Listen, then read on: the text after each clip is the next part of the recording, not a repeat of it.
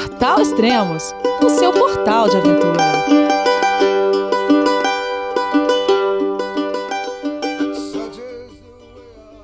Bom dia, boa tarde, boa noite, bem-vindo a Extremos, o seu podcast de aventura. Hoje vamos falar com o montanhista Léo Rodrigues, que acabou de voltar de uma expedição pela Patagônia.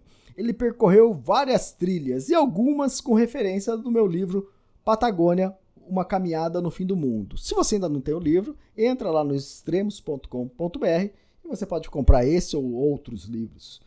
Mas o Léo fez inúmeras outras trilhas também pela Patagônia, mas neste podcast a gente vai abordar o temido circuito Gentes de Navarino e depois a gente grava sobre as outras trilhas que ele fez. Olá, Léo, tudo bom? De volta ao Fala, calor? Elias. Ou você saiu de uma região fria, foi para outra região fria? Pois é, é inverno no Canadá e a gente, ah, vamos viajar para um lugar que é verão, né? Então vamos para a América do Sul. E eu fui parar em Dentes de Vara- Navarino dessa vez. E que tava tão frio quanto aí ou não? Pois é, não estava tão quente não. Pegamos neve lá e bastante frio, na verdade. Então foi engraçado sair daqui também querendo minimizar, né, o tempo que é longo, o inverno por aqui, e chegar lá e pegar neve frio. Então foi foi interessante. É, é, normalmente quem mora em região fria, na época do inverno, viaja para uma região quente. Eu tava lá na, na Kungsleden, né, fazendo uma trilha, e, e era no verão deles. E tinha um pessoal, e tinha pessoas da, da Suécia fazendo a trilha também, e eles até brincaram, né? Falaram assim, pô, a gente tá perdendo nosso, a oportunidade de viajar para um lugar quente, e a gente tá vindo mais frio ainda, né? Então, é interessante isso. Pois é. É o seguinte, é, você fez o circuito Gentes de Navarino. É, quando, como que você chegou no circuito? Quando você chegou na ilha, né? Já a chegada? Bom, é, eu fui de avião. Eu fui de Punta Arenas, pegamos um voo é, da chama DAP, né, a companhia aérea. É um Hum. aviãozinho pequeno, assim, de 15, acho que até 19 pessoas, tinha 15 pessoas. Ah, é tão pequeno assim? Era um aviãozinho bem pequeno na nossa ida, tá? Na volta Uhum. foi um avião maior, da Tá, mesma companhia aérea. E na ida foi esse aviãozinho bem pequeno que foi divertido até já a situação lá, porque é, a gente perguntou, ah, é, e é assento assim, é só chegar e sentar, porque não tem numeração dos assentos, né? E quantas pessoas esse avião então? Né? Lá, é, a, a menina lá do check-in, né? Ah, é, é, cabe 19, mas a gente coloca até 16 no máximo, assim, para não ficar muito pesado o avião. É, exatamente, porque cada um vai levar a sua mochila e tinha até regra, né? Estabelecida pelo, pro peso da mochila pra vocês levarem. Assim, é bem mais restrito os, os pesos e medidas, né, da- das bagagens que pode levar, tanto a despachada como a de mão. Tá. É, Então, antes da gente entrar realmente no, no circuito de Navarino, quais outras trilhas que você fez pela Pa- Patagônia? Que depois a gente vai acabar gravando um podcast ou outro sobre isso.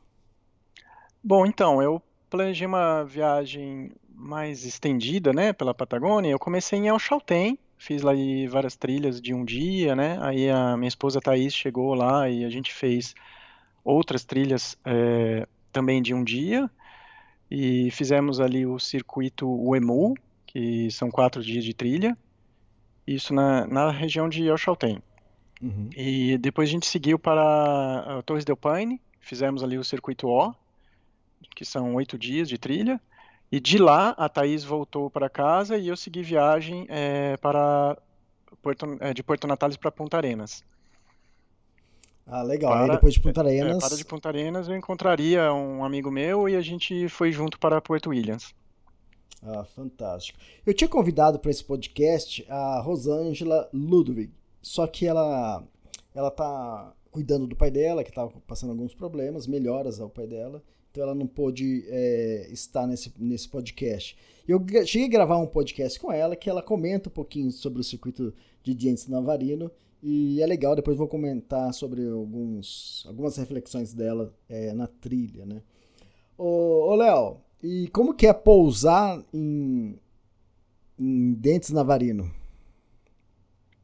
Poxa, foi uma experiência bastante especial, Elias. É, Bom, até mesmo antes de pousar, né, a questão de, de planejar, né, a viagem, eu estava querendo encontrar trilhas assim que me trouxessem experiências diferentes, né, e paisagens bonitas e lugares assim mais inóspitos, né, mais selvagens assim para para conhecer e para curtir assim dias é, trilhas de vários dias, né. Então, durante o planejamento, eu fui percebendo que, ah, beleza, temos aqui já para fazer esse circuito EMU, né, na redondeza de Alchalten. Tem o Torres del Paine, que é, que é bastante até conhecido, é bastante divulgado no mundo inteiro, então já é bastante comercializado, né? E tinha este circuito aí que parecia bem menos, né? É, conhecido ou divulgado. Eu falei, poxa, esse então talvez vai ser bem interessante, né? E eu eu estaria neste momento da viagem sozinho e uhum. eu estava até disposto e querendo fazer trilhas sozinho. Mas quando eu comecei a entender que essa trilha aí era bem inóspito e era bem assim é, é, diferente assim e pouco é, explorada, eu já comecei a sentir um pouco assim o pé atrás. Falei, nossa, talvez seja melhor ter uma companhia, ir com alguém. e foi quando eu, eu comecei a falar para pessoas conhecidas, assim, amigos, falar, olha, eu vou fazer essa trilha aí, tá fim, vambora. Aí então, é, até eu diria, por sorte, o, porque não é fácil, né? Não é qualquer um que no dia que eu já estou planejando ir para lá Exato. e essa trilha em específico, né?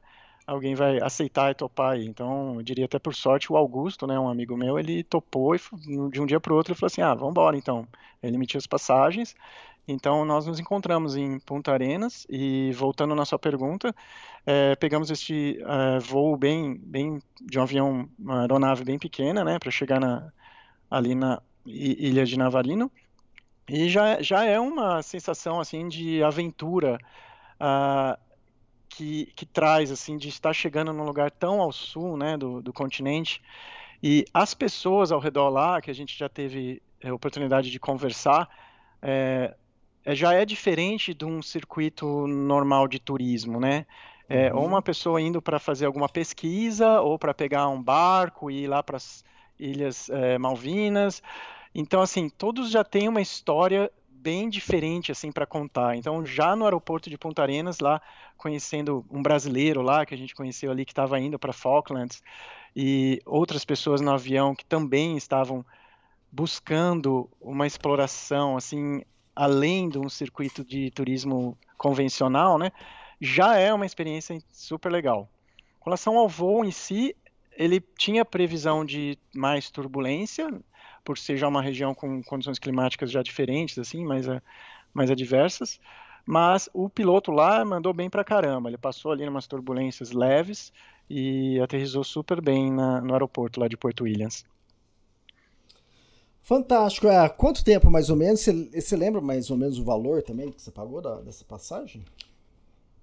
Olha, o voo é mais ou menos uma hora Deu nesse voo de, do avião menor, tá? O da volta tá. era um avião maior, que levou uns 40 minutos. E tá, valor de passagem, vixe, agora eu não sei se eu vou conseguir lembrar, Elias, mas era, acho que ida e volta, vou chutar aí, vai, é, na casa de uns uh, 100, 150 dólares, ida e volta, algo assim. Esse voo, né, só ida e volta Punta Arenas, Porto Williams. Ah, tá. Olha, olha que fantástico é, a opção que, que o Léo fez é lá de Punta Arenas pegar um voo direto para Isla Navarino, né? Que é onde a gente pousa. Eu até falei errado um momento atrás que era em Dientes Navarino é o circuito, né? A Isla Navarino, então você pode chegar ali de avião direto vindo de Punta Arenas. É, porque lá em Punta Arenas é Chile e Isla Navarino também é Chile. Para quem está viajando, tá chega em Ushuaia, também tem barco que atravessa é, para Isla Navarino e você também pode fazer isso. Acho que também vai pagar em torno de uns 80, 100, 100 dólares para fazer essa travessia aí. Eu já fiz uma coisa diferente. Eu optei por. é, quando eu descobri que tinha essa opção, né? E foi uma menina que, que me contou, né, uma, uma, acho que uma europeia que estava fazendo a trilha lá em, no circuito O. E ela me comentou, eu falei, cara, sabe uma coisa? Eu vou de navio. Eu saí de navio de Punta Arenas e fui numa viagem de 36 horas até chegar uhum. a Porto então, Ilhas. Eu, li, eu lendo o seu livro, eu tive essa ideia também. Eu falei, ah, já uhum. que eu tenho mais dias nessa viagem, eu vou de barco e volto de avião. Até como eu já fiz numa outra viagem, mais ou menos do mesmo estilo. E foi ali de Manaus a São Gabriel de, Cacho... de Cachoeira, né? Uma vez eu fui de uhum. barco, que são também 30 horas, e voltei de avião. É, mas dessa, dessa vez eu ia fazer isso também, Elias. Uhum. Eu tinha programado tudo jeitinho, mas daí eu comecei a, a, programar o que eu ia fazer depois de, de Isla Navarino, e eu tinha lá mais alguns dias e eu queria fazer muita coisa. Daí eu falei, ah, uhum. então para fazer mais coisas depois, eu, eu não vou queimar meus, o meu, os meus dias, né? Que você acaba Isso. usando uns dois ou três dias da viagem para fazer essas 36 horas de barco. Mas eu gostaria muito de ter feito também. Deve ser sensacional, né? Porque por lá são vários canais e fiordes ali Isso. que deve ter vários momentos bem legais. Fora a experiência, né? De você estar tá ali junto com o pessoal fazendo 36 horas de barco, né? Então, é, é, legal a convivência no barco. Você come, bebe, dorme no barco. Então, eu achei fantástico. E você passando nesses canais, que você fala, pô, mas como o cara sabe é. pra onde ele tá indo? Tudo bem, hoje em dia tem sonar, sabe é a profundidade que está passando, é, tem o GPS que vai indicar. Agora imagina os caras quando estavam abrindo isso, né? O Estreito de Magalhães, estavam fazendo primeira vez. Falei, é fabuloso. E foi legal exatamente por isso, né? Por causa porque ali é o Estreito de Magalhães, você acaba saindo ali e depois entrando pelo canal de Beagle até é, Porto Ilhas. Eu achei uma viagem fantástica. Se eu fosse deixar como dica é, para as pessoas, é, deixa o a ida ou a volta para fazer de barco, porque a experiência ali eu adorei, né? É, então, sei lá, talvez você pode ir de avião e voltar de barco, ou fazer o contrário, ir de barco, voltar de avião. Mas se você tiver essa oportunidade de ir de barco, eu recomendo. Ou então é facinho, né? Que nem o Léo fez. Menos de uma hora você vai de Punta Arenas para para Porto Ilhas. Fantástico. E hum. você pousou lá e já notou que era tudo diferente ali? É, uma. Ah, sim. Quando é você, você só voltou, né, de avião. A gente teve esse impacto da chegada de avião que realmente também foi interessante. Tem a pista, né, de avião. É, tem um, uns containers que é mais ou menos uh, onde eles fazem o preparo das pessoas para embarcar, assim, como se fosse uma sala de embarque. E só e acabou. Aí, então a gente saiu do avião, tinha uma grade lá, tipo uma rua assim, já quase que virando estrada de chão, e a gente queria pegar um táxi, né? Queria ir para a cidade. A cidade era umas, uns 3, 4 quilômetros dali, assim, dava para ver logo ali do lado, né? Só contornar assim um, um canal. E chegamos lá, tava já frio, né? Bem mais frio até que Ponta Arenas naquele dia. E não tinha táxi, não tinha nada, assim, é só uma rua, assim. Aí eu voltei para a pista do, do, do avião, eu, aqueles carinhas que fazem os controles do avião, assim, com, com sinalização. Perguntei para ele, ó, quando as pessoas chegam assim, como elas fazem, né? Pegar táxi. Ele falou, ah, não, não tem táxi, eu acho que a vila não tem táxi. Eles pegam, elas combinam com alguém e, e, e né, coordenam, né? Eles falam, ah, você tinha que ter coordenado com alguém. Ele falou assim. Eu falei, mas não tem ninguém. Ele falou, ah, então é, a cidade é logo ali, né? Começa a andar. A gente tava com as malas ainda meio ruim, assim, de carregar, né? Tava frio pra caramba. A gente falou, ah, e agora? Vamos começar a caminhar aí. Não tinha nada, uhum. Elias, nada, zero.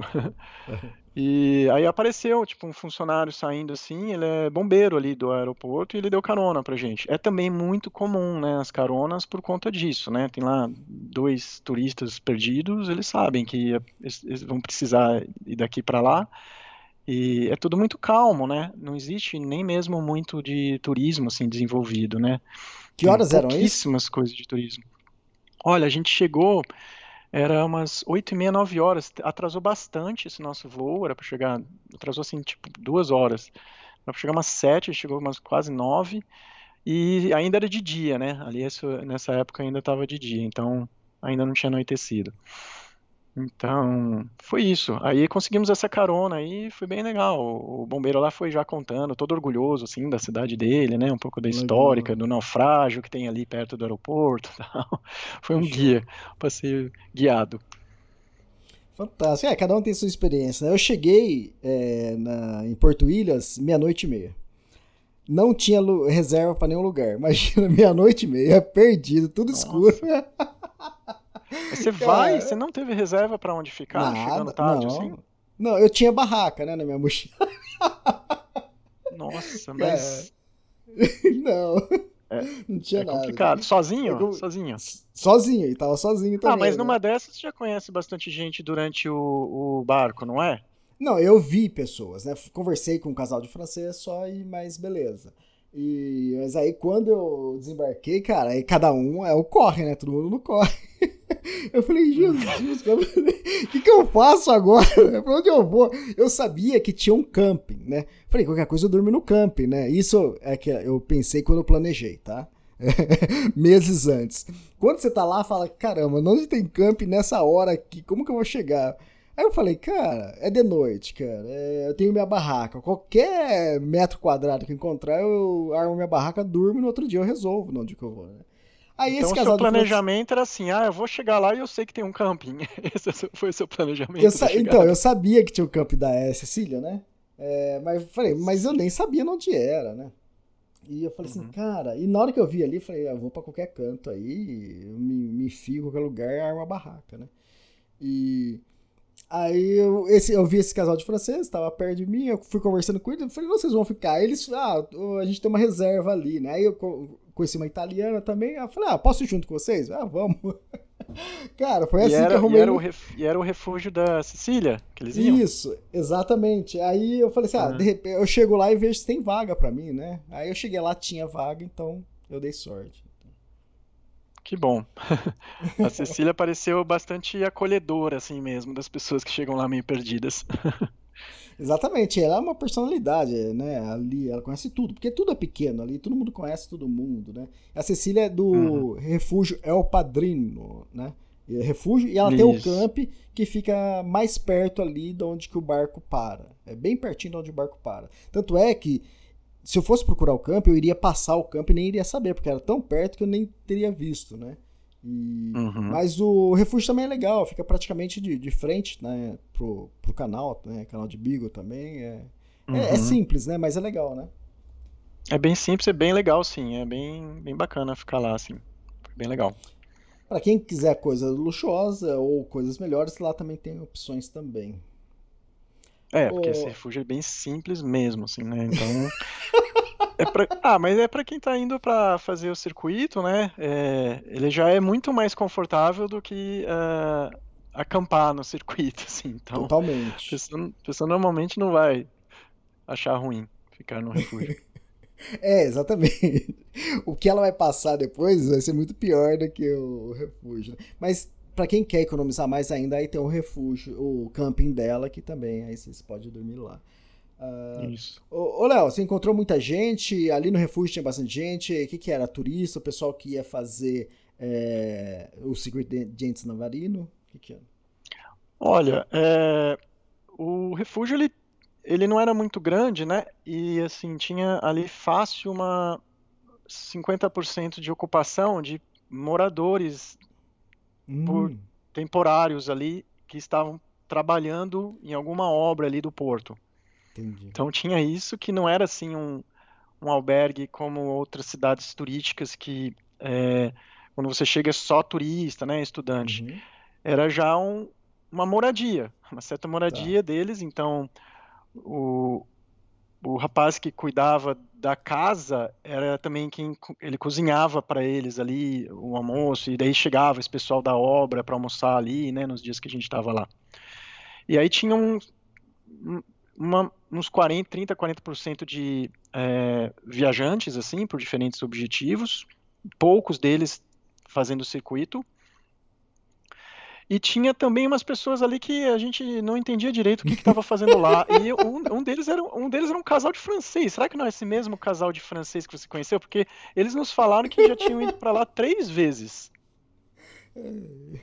E aí então... era um casal assim de senhores mais, mais velhos assim e e eles eu perguntava para eles assim, ah, o que, que, que vocês vieram fazer aqui? Até para até pra gente saber o que, que a gente faz, né, num dia ou outro que a gente teria livre, né? Ele, ah, um dia a gente vai ali no porto, pra esquerda, outro dia vai pra direita. Eu falei, nossa. tipo, não tem muitas coisas para fazer, né? Não tem. Aí o Augusto lá, a gente tava indignado, assim, a gente não tava entendendo o que que tava acontecendo. A gente entendeu que talvez eles tivessem algum, assim, algum passado, assim, esquisito na França, assim, sei lá, cometeram alguns crimes lá e estavam escondidos lá, alguma coisa assim, porque só isso faria sentido, assim, para algumas pessoas que a gente conheceu, mas enfim, eram pessoas boas, assim, eram pessoas que estavam lá sendo boas, mas eram às vezes algumas pessoas meio suspeitas, assim, meio assim, caramba, não era, um, não era um público que está acostumado a ver num destino. Então, assim, é bom, é bom ter abordado essa parte, né? Porque quem está querendo ir para lá, assim, já espera que não vai ser o turismo normal de ir para uma cidade mais turística. E aí que vem também histórias e experiências diferentes, né? Eu acho que a gente estava buscando isso. Exatamente. É, e Porto Willis é para esse pessoal mesmo, que é algo diferente. E seguinte, é, só contar da minha experiência, dá para comparar com a sua. É, você chegou lá, tinha esse pessoal que está trabalhando, morando lá. Foi uma ocasião, deve ser alguma obra que está acontecendo, eles estão aproveitando que lá é baratinho, coloca o pessoal para dormir lá. Quando eu cheguei lá, uhum. não tinha isso, tá? Era só turistas mesmo. É, no uhum. último, acho que no último, penúltimo dia que eu tava lá, que um pescador lá de Porto Toro tava dormindo lá, e acho que devia ser na faixa, porque deve ser tudo amigo, né? E ele ia, porque ele ia pra Punta Arenas, ele ia pegar o barco e ia chegar, eh, sair no dia seguinte. Foi até legal conhecer ele, ele vira um personagem do meu livro bem interessante. E ele ajuda uhum. até a finalizar legal o livro.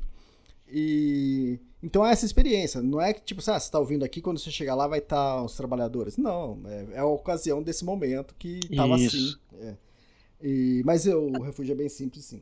Ah, o casal é muito flutuante, de... né? O público lá Isso. é sempre muito flutuante. Mesmo os trabalhadores, né, que estão lá para trabalhar, não, não são necessariamente de lá. São, é uma equipe que está lá por um período breve. Isso, exatamente. O casal de francês que eu falei que eu conheci eram, eram jovens, então, então, ah. então não eram não era os serial killers que você conhecia. então tá. E é, é o seguinte, cara. Quando eu peguei o navio, eu falei, cara, é um navio grande, né? Não é enorme, mas vai, vai container, vai caminhão, vai ônibus lá dentro, vai, vai tudo, né? Aqueles. É...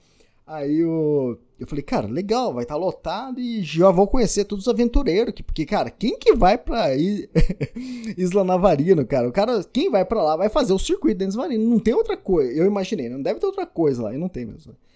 Eu falei, é, então só vai. E, de turismo de aventura e de turismo, no geral, é o que tem principal agora que está, eu percebi que ainda está também assim desenvolvendo, não é um negócio que está lá há muito tempo e, e super estabelecido, né? Está se Isso. estabelecendo ainda. Exato. Eu falei assim, cara, vou conhecer um monte de gente, né? Um monte de mochileiro, trilheiro, né? No, no, barco, cara. Poucas pessoas. Uhum. Tipo assim, a pessoa que tinha perfil, eu olhei um ou outro, né? O casal de, de franceses que eu falei assim, eu vou colar neles porque eles devem ir também, né? E não, eles, uhum. eles não estavam indo lá para fazer. Eu falei, mas o que que, que, que é o que você falou? O que que veio fazer aqui, né? Uhum. É, então, com relação a figuras, né, que a gente vai conhecendo durante a viagem, já que a gente está nessa, nessa parte do assunto, é, eu quero aproveitar e lembrar também outras pessoas que a gente conheceu lá, né? Foi a Cecília, né, do refúgio, que está lá, assim, mãezona, ela é a motorista da van, ela é a pessoa que cuida do camping, que faz as compras e traz, né? E ela está sempre super é, prestativa, assim, sabe? Nossa, super Exato. animada. É, e na frente do refúgio tem um café ali, chama Mi Café, que é bonitinho, pra... hein? É, super direitinho, super arrumadinho, assim, né? É, no refúgio, que é uma casa assim mais antiga, assim, mais apertadinha, não tinha Wi-Fi. Então a gente atravessava a rua e ia no café lá, pedia um café para usar o Wi-Fi da Gabriela lá. A Gabriela que cuida do, do, do, café lá e cozinha, também só ela faz tudo lá no, no café. E tem um mapa lá da Isla Navarino e tem um mapa dos circuitos de dentes de Navarino. Então, pra, tanto antes da gente ir para o circuito, quanto os dias que a gente teve extra lá depois, a gente acabou usando bastante o café dela e conversando bastante com a Gabriela, também super simpática. E além delas, tem também a Isabela, que a gente conheceu, que ela mora no camping da, do, da Cecília, Uhum. E ela é a pessoa que está abrindo as trilhas na, na ilha. Então, uhum. eu, a gente soube do nome dela, né? Tá, a tal da Isabela é quem está traçando aqui nesse mapa as trilhas, inclusive uh, um mapa que tem ali na parede da, da ilha de Navarino, tem as trilhas que marcadas assim com um risco em preto, que ela foi abrindo assim e definindo as trilhas assim, muitas dessas trilhas. Ela e um tal de Denis que a gente não conheceu. E aí num dia lá, é, oportunamente a gente, ela estava lá, a Isabela, então foi super legal conversar com uma pessoa que está morando, né, na ilha com este objetivo, né, fazendo fazendo as trilhas. Isso eu achei uma oportunidade bastante especial, né, porque qualquer outro lugar que você vá fazer trilhas, né, que você vá uma trilha mais popular, é, do mundo, normalmente as trilhas já estão estabelecidas, né? Já tem o mapa do Parque Nacional, já tem as plaquinhas, tudo. E lá não, é a Isabela que traça assim a trilha. Daí eu percebi, depois, a gente percebeu depois que o mapa que estava na parede, ela traça inclusive aquele risco preto da trilha com uma caneta. Ela chegava lá um dia, assim, já não, ah, eu abri mais um pouco de trilha aqui. Ela esticava assim a trilha no mapa. Fantástico. Então foi super legal a experiência de conversar com uma pessoa que está ali para abrir as trilhas. A gente até falou assim para ela, olha é, a gente, depois que voltamos, né, do circuito, é, a gente gostou muito dessa parte aqui, né, e aí eu perguntei para ela, ah, qual parte que você mais gosta do circuito, para ver se batia, assim, né, com, com o que eu achava. Aí ela entendeu um pouco diferente, assim, a, a, a pergunta, era, a, a, a conversa era ou em inglês ou em portunhol, e aí ela falava assim, ah, o que eu gosto mesmo é isso aqui. Aí ela mostrava um trecho hum. que não tem trilha, porque o que ela gosta mesmo é abrir a trilha, sabe? Ela vai com um facão assim e vai abrindo a trilha. Raiz. E ela até falou: ah, amanhã eu vou fazer essa aqui, ó, no mapa. Ela falou: vocês querem com a gente? E eu, eu falei, pô, vamos, né? Ia ser uma experiência super diferente, super legal. Mas daí, para esse dia seguinte, tá, tinha uma chuva na previsão, e ela falou: ah, quando é chuva assim eu não vou, porque ela mora lá, né? Então daí ela tem a oportunidade de ir no dia mais que tá mais seco, mais ensolarado, para criar a trilha, mas o que foi oportuno foi conversar bastante com ela, assim, ah, como que você faz, o que que você leva de é, dispositivo tal para saber para ir por aqui ou por ali. Então isso foi muito legal e a gente oportunamente fizemos outras trilhas por lá e fomos nos lembrando dela, né? Ó, oh, a marcação da Isabela ali, ó, oh, a ah, Isabela foi por ali, sabe? Uma coisa bem assim, é, posso dizer íntima, né? No, no, que se diz, que se refere a trilhas, assim, foi super legal. Mais ou menos quantos anos a Isabela é, tem e ela é chilena? Então, vamos lá. É, na, a gente não perguntou ela na faixa, eu acho que de uns 40 anos, eu diria, tá. entre 40 e 45. E não é chilena. Parece também que era, hum. acho que não me engano, uma francesa também, que já estava passando várias temporadas lá. Assim. Que fantástico isso. Cara, então, é, teve num jantar lá na, lá no, lá no refúgio, é o padrinho. E aí tinha várias pessoas. Aí eu perguntei, pessoal, e aí tinha umas pessoas que iam fazer o circuito, né? É, isso eu perguntei, isso aconteceu na volta, que eu já tinha feito a trilha. Aí eu perguntei para as pessoas, é, mas o que trouxe vocês aqui? Por que fazer é, uhum. circuito de Gentes Navarino, né? É, e eram europeus, né? Eram franceses, alemães que estavam ali. Aí, eu não sei se a, a, pergunta era muito idiota ou muito profunda, mas a pessoa falou: não, é, eu vim fazer. Não tinha, sabe, nenhuma inspiração, não tinha uma coisa, tipo assim, ah, eu quero fazer uma coisa diferente, sabe? Eu, o pessoal, sabe, ficou meio assim, não sabia responder. Ah, eu Cara, fazer. A, a, gente notou isso também, umas pessoas assim meio aleatórias ali, sabe, isso. Elias? E eu não sei se é né, porque na verdade elas não estão dispostas a falar por o real motivo que estão lá, isso. sabe? É, e outra, e outras pessoas que eu encontrei lá, que é que eu falei que no barco tinha poucas pessoas que, iam, que na verdade eu conheci três, né, que iam fazer, é, que conheci não, eu vi no barco e depois acabei é, encontrando com eles, que iam fazer a trilha. Mas por que acontece? O fim do mundo é Ushuaia, né? A, a, cidade mais austral do mundo é Ushuaia, onde todo mundo conhece até hoje, né? Porto Ilhas, ele é uma, era até então era uma base militar, então não contava como a cidade mais austral do mundo. Só que já faz uns 4, 5 anos ou menos, algo assim, que Porto Ilhas virou cidade. Então, hoje em dia, Porto Ilhas é a cidade mais austral do mundo. Então, por isso, essas pessoas que chegam perdidas lá, elas estão indo por causa disso, que elas querem estar na cidade mais austral do mundo. Né? E eu não tinha imaginado isso. Quando eu fui pra lá, eu falei, não, isso, só vai ter aventureiro. É fato, né? É. Acaba é, na, do lado do Chile, né, que fica Porto Williams, acabou ganhando o título, né? E esse título já atrai, né? Já, já, já entra no imaginário das pessoas, né? Exato. Eu lembro de quando eu fui para o Ushuaia, eu queria ir na cidade mais austral do mundo. e parte de querer ir a Porto Williams agora era porque tinha o circuito, né, de uma trilha assim bacana para fazer. E também tinha essa vontade, ah, eu fui no Ushuaia, mas agora eu tenho que ir para Porto Williams, que é, o, é agora a cidade mais austral, né? Então isso eu acho que entra no, no imaginário das pessoas, elas querem incluir, e eu acho que vai agora com isso, né, que nem você falou, tem uns 4, 5 anos talvez, mas bem lentamente atraindo mais turistas, né? É, eu também imagino que o Chuaia nunca vai perder o título, e ainda imagina sendo, né? Argentina contra chileno, né? o Chuaia nunca vai perder o título da cidade mais, mais austral, né? Vai, na verdade, vão ter duas cidades mais austral do mundo. Tudo bem que é. Porto Ilhas é mais, né?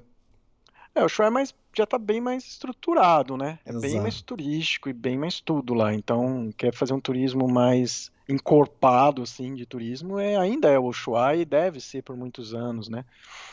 É, Porto Williams não vai ser mais assim atrativo do que o Ushuaia. Porto Williams vai ser atrativo para as pessoas que estão querendo fazer essas trilhas e se a cidade lá desenvolver algo mais assim de turismo, pode ser que é, venha a crescer bastante né, com o turismo. Mas conversando ali até mesmo com a Gabriela, que está ali há seis anos, a Gabriela mora mesmo lá o ano inteiro, sabe, a do café. Ela fala assim uhum. que as pessoas ali ainda não estão percebendo ou é, notando que é, ainda precisa de mais união, né, mais, mais comunidade, assim, é, para conseguir desenvolver mais o turismo. Então, é, não sei, a impressão que eu tive de lá é que está bem engateando assim, e não tem muitas iniciativas para desenvolver tanto o turismo lá. O que faz é, para nós assim que buscamos Exato. destinos é, mais inóspitos, né? Um grande atrativo, na verdade, né? Exato. Pra gente é melhor, né? A gente gosta é, dessa. Se, se ficar assim é melhor, né? Aquela coisa, né? Daqui a 20 anos, se tiver super cheio de turista lá, a gente vai falar, ah, quando eu fui lá, naquela época não era assim, né? É, é mais ou menos isso aí, né? Para quem foi há muitos anos para destinos como Jericoacoara, que não tinha energia elétrica, agora já tem isso. lá tudo, né? Parece, tal. Esse tipo de, de, de diferença que faz quando o turismo chega em massa, né? Exatamente. Por isso que a maioria do pessoal que vai para lá é aventureiro, né? E outra, e tem essas pessoas também que estão indo por causa da cidade mais austral. Para essas pessoas, normalmente elas ficam ali nos cafés, no, no, no restaurantezinho, comendo, fazendo, passeando no centro da cidade.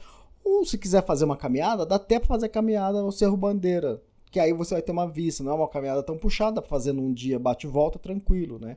Então, uhum, para quem é um pouquinho uhum. mais aventureiro, dá para fazer isso. Aí, mas eu fui para lá, você também foi para lá com outro objetivo. É, quantos dias você passou ali até sair para trilha? Chegamos então a falar dias de semana que fica fácil de visualizar, né, o tempo. A tá gente chegou no sábado à noite, tá?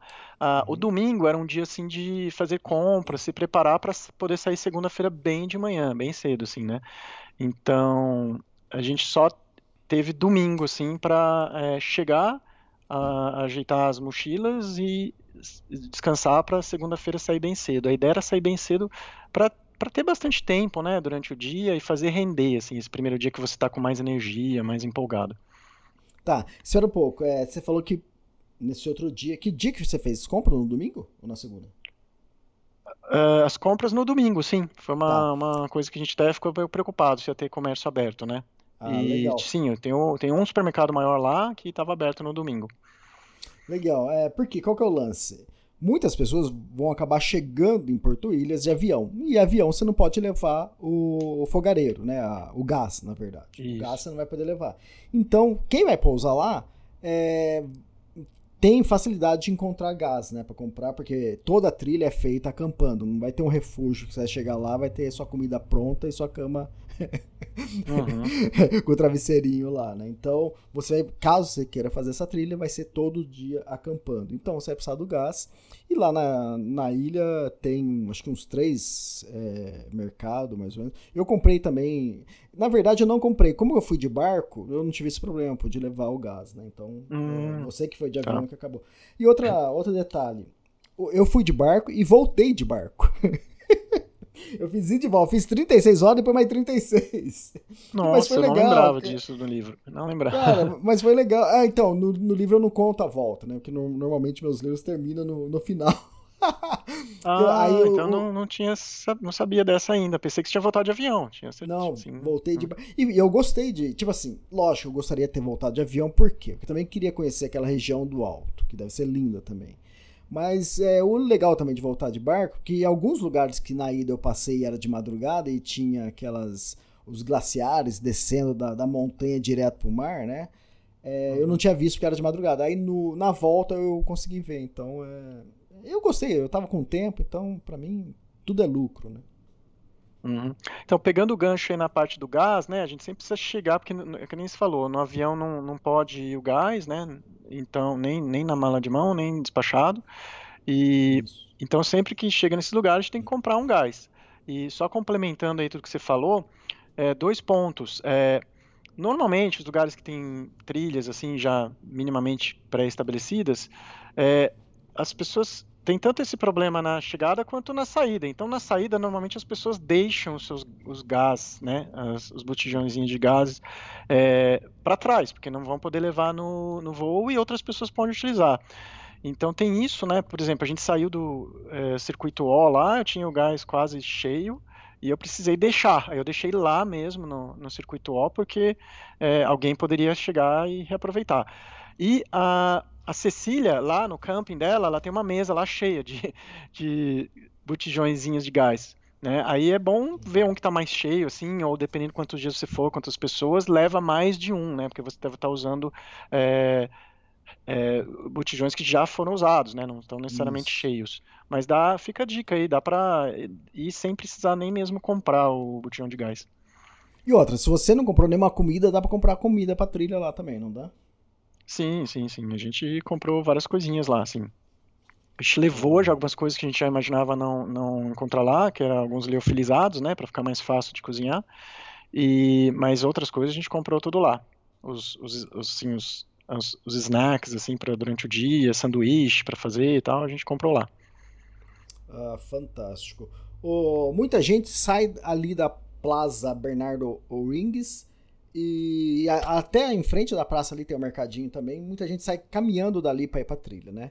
Ah, eu Isso. peguei uma carona que eu, eu não sabia, né? Eu, na verdade, ia fazer a trilha sozinho. Eu cheguei lá, não tinha conhecido ninguém. Falei, caramba, eu vou fazer uhum. as trilhas sozinho. E eu lá na rua encontrei dois caras. Falei, ó, oh, eu tinha visto eles no, no barco, né? Falei, ó, oh, vocês vão fazer a trilha? Eles falaram, vamos. Falei, mas quando? Ele falou, hoje. Vamos, posso ir junto com vocês? Pode. Cara, só que isso era oito e meia da manhã. E eles falaram isso, ah, a gente tem que pegar nossas mochilas aqui, entregar o um negócio ali, então espera aí, tá bom. Fiquei esperando. Aí logo eles apareceram, ah, a gente tem que ir lá pro camping da, da Sicília, é, que vai um espanhol também. Ah, beleza, vamos lá. Aí, nesse meio do caminho, ele falou: Ah, você já se registrou lá na guardaneria, avisando que uhum. você vai? Eu falei: Não. Aí foi eu e o espanhol lá registrar. Cara, eu juro pra você, era meio-dia, a gente tava sentado conversando lá no, no camping. Eu falei, cara, esses caras, esses caras são loucos, não é possível. Cara, normalmente, 8 e meia, 9 horas já estaria indo pra trilha, né? É o normal. Claro, você, sempre sai, claro. você sempre sai cedo pra. Não importa a hora que você vai chegar, né? Pra sobrar tempo. Você não vai tarde. Eu falei, claro. cara, esse pessoal tá muito acomodado, cara. Aí depois é. que eu é. entendi, hum. uh, eles estavam esperando a carona da Cecília, que a Cecília ia levar a gente até a entrada do parque. E uhum. eu, mesmo assim, eu falei assim, mas, cara, é muita calma. Aí, um desses caras, a gente tava em três, né? E dois chilenos e o espanhol.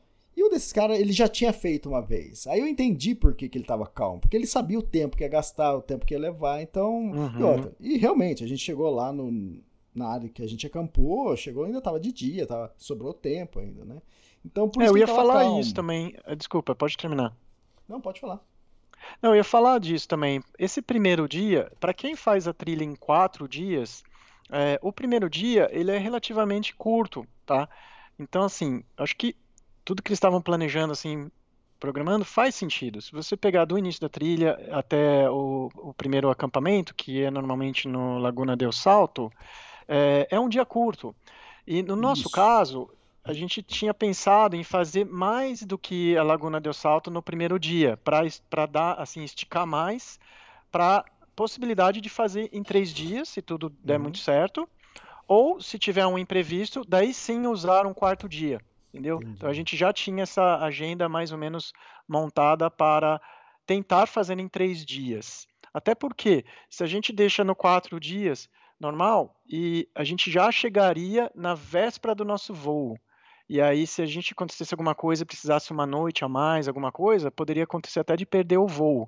Então, é, como eu estava falando dos dias, né?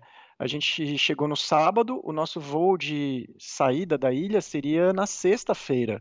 E a trilha, a gente, em vez de programar de segunda a quinta, a gente programou então para fazer de segunda a quarta, para usar a quinta é, como um dia extra, se precisasse, né?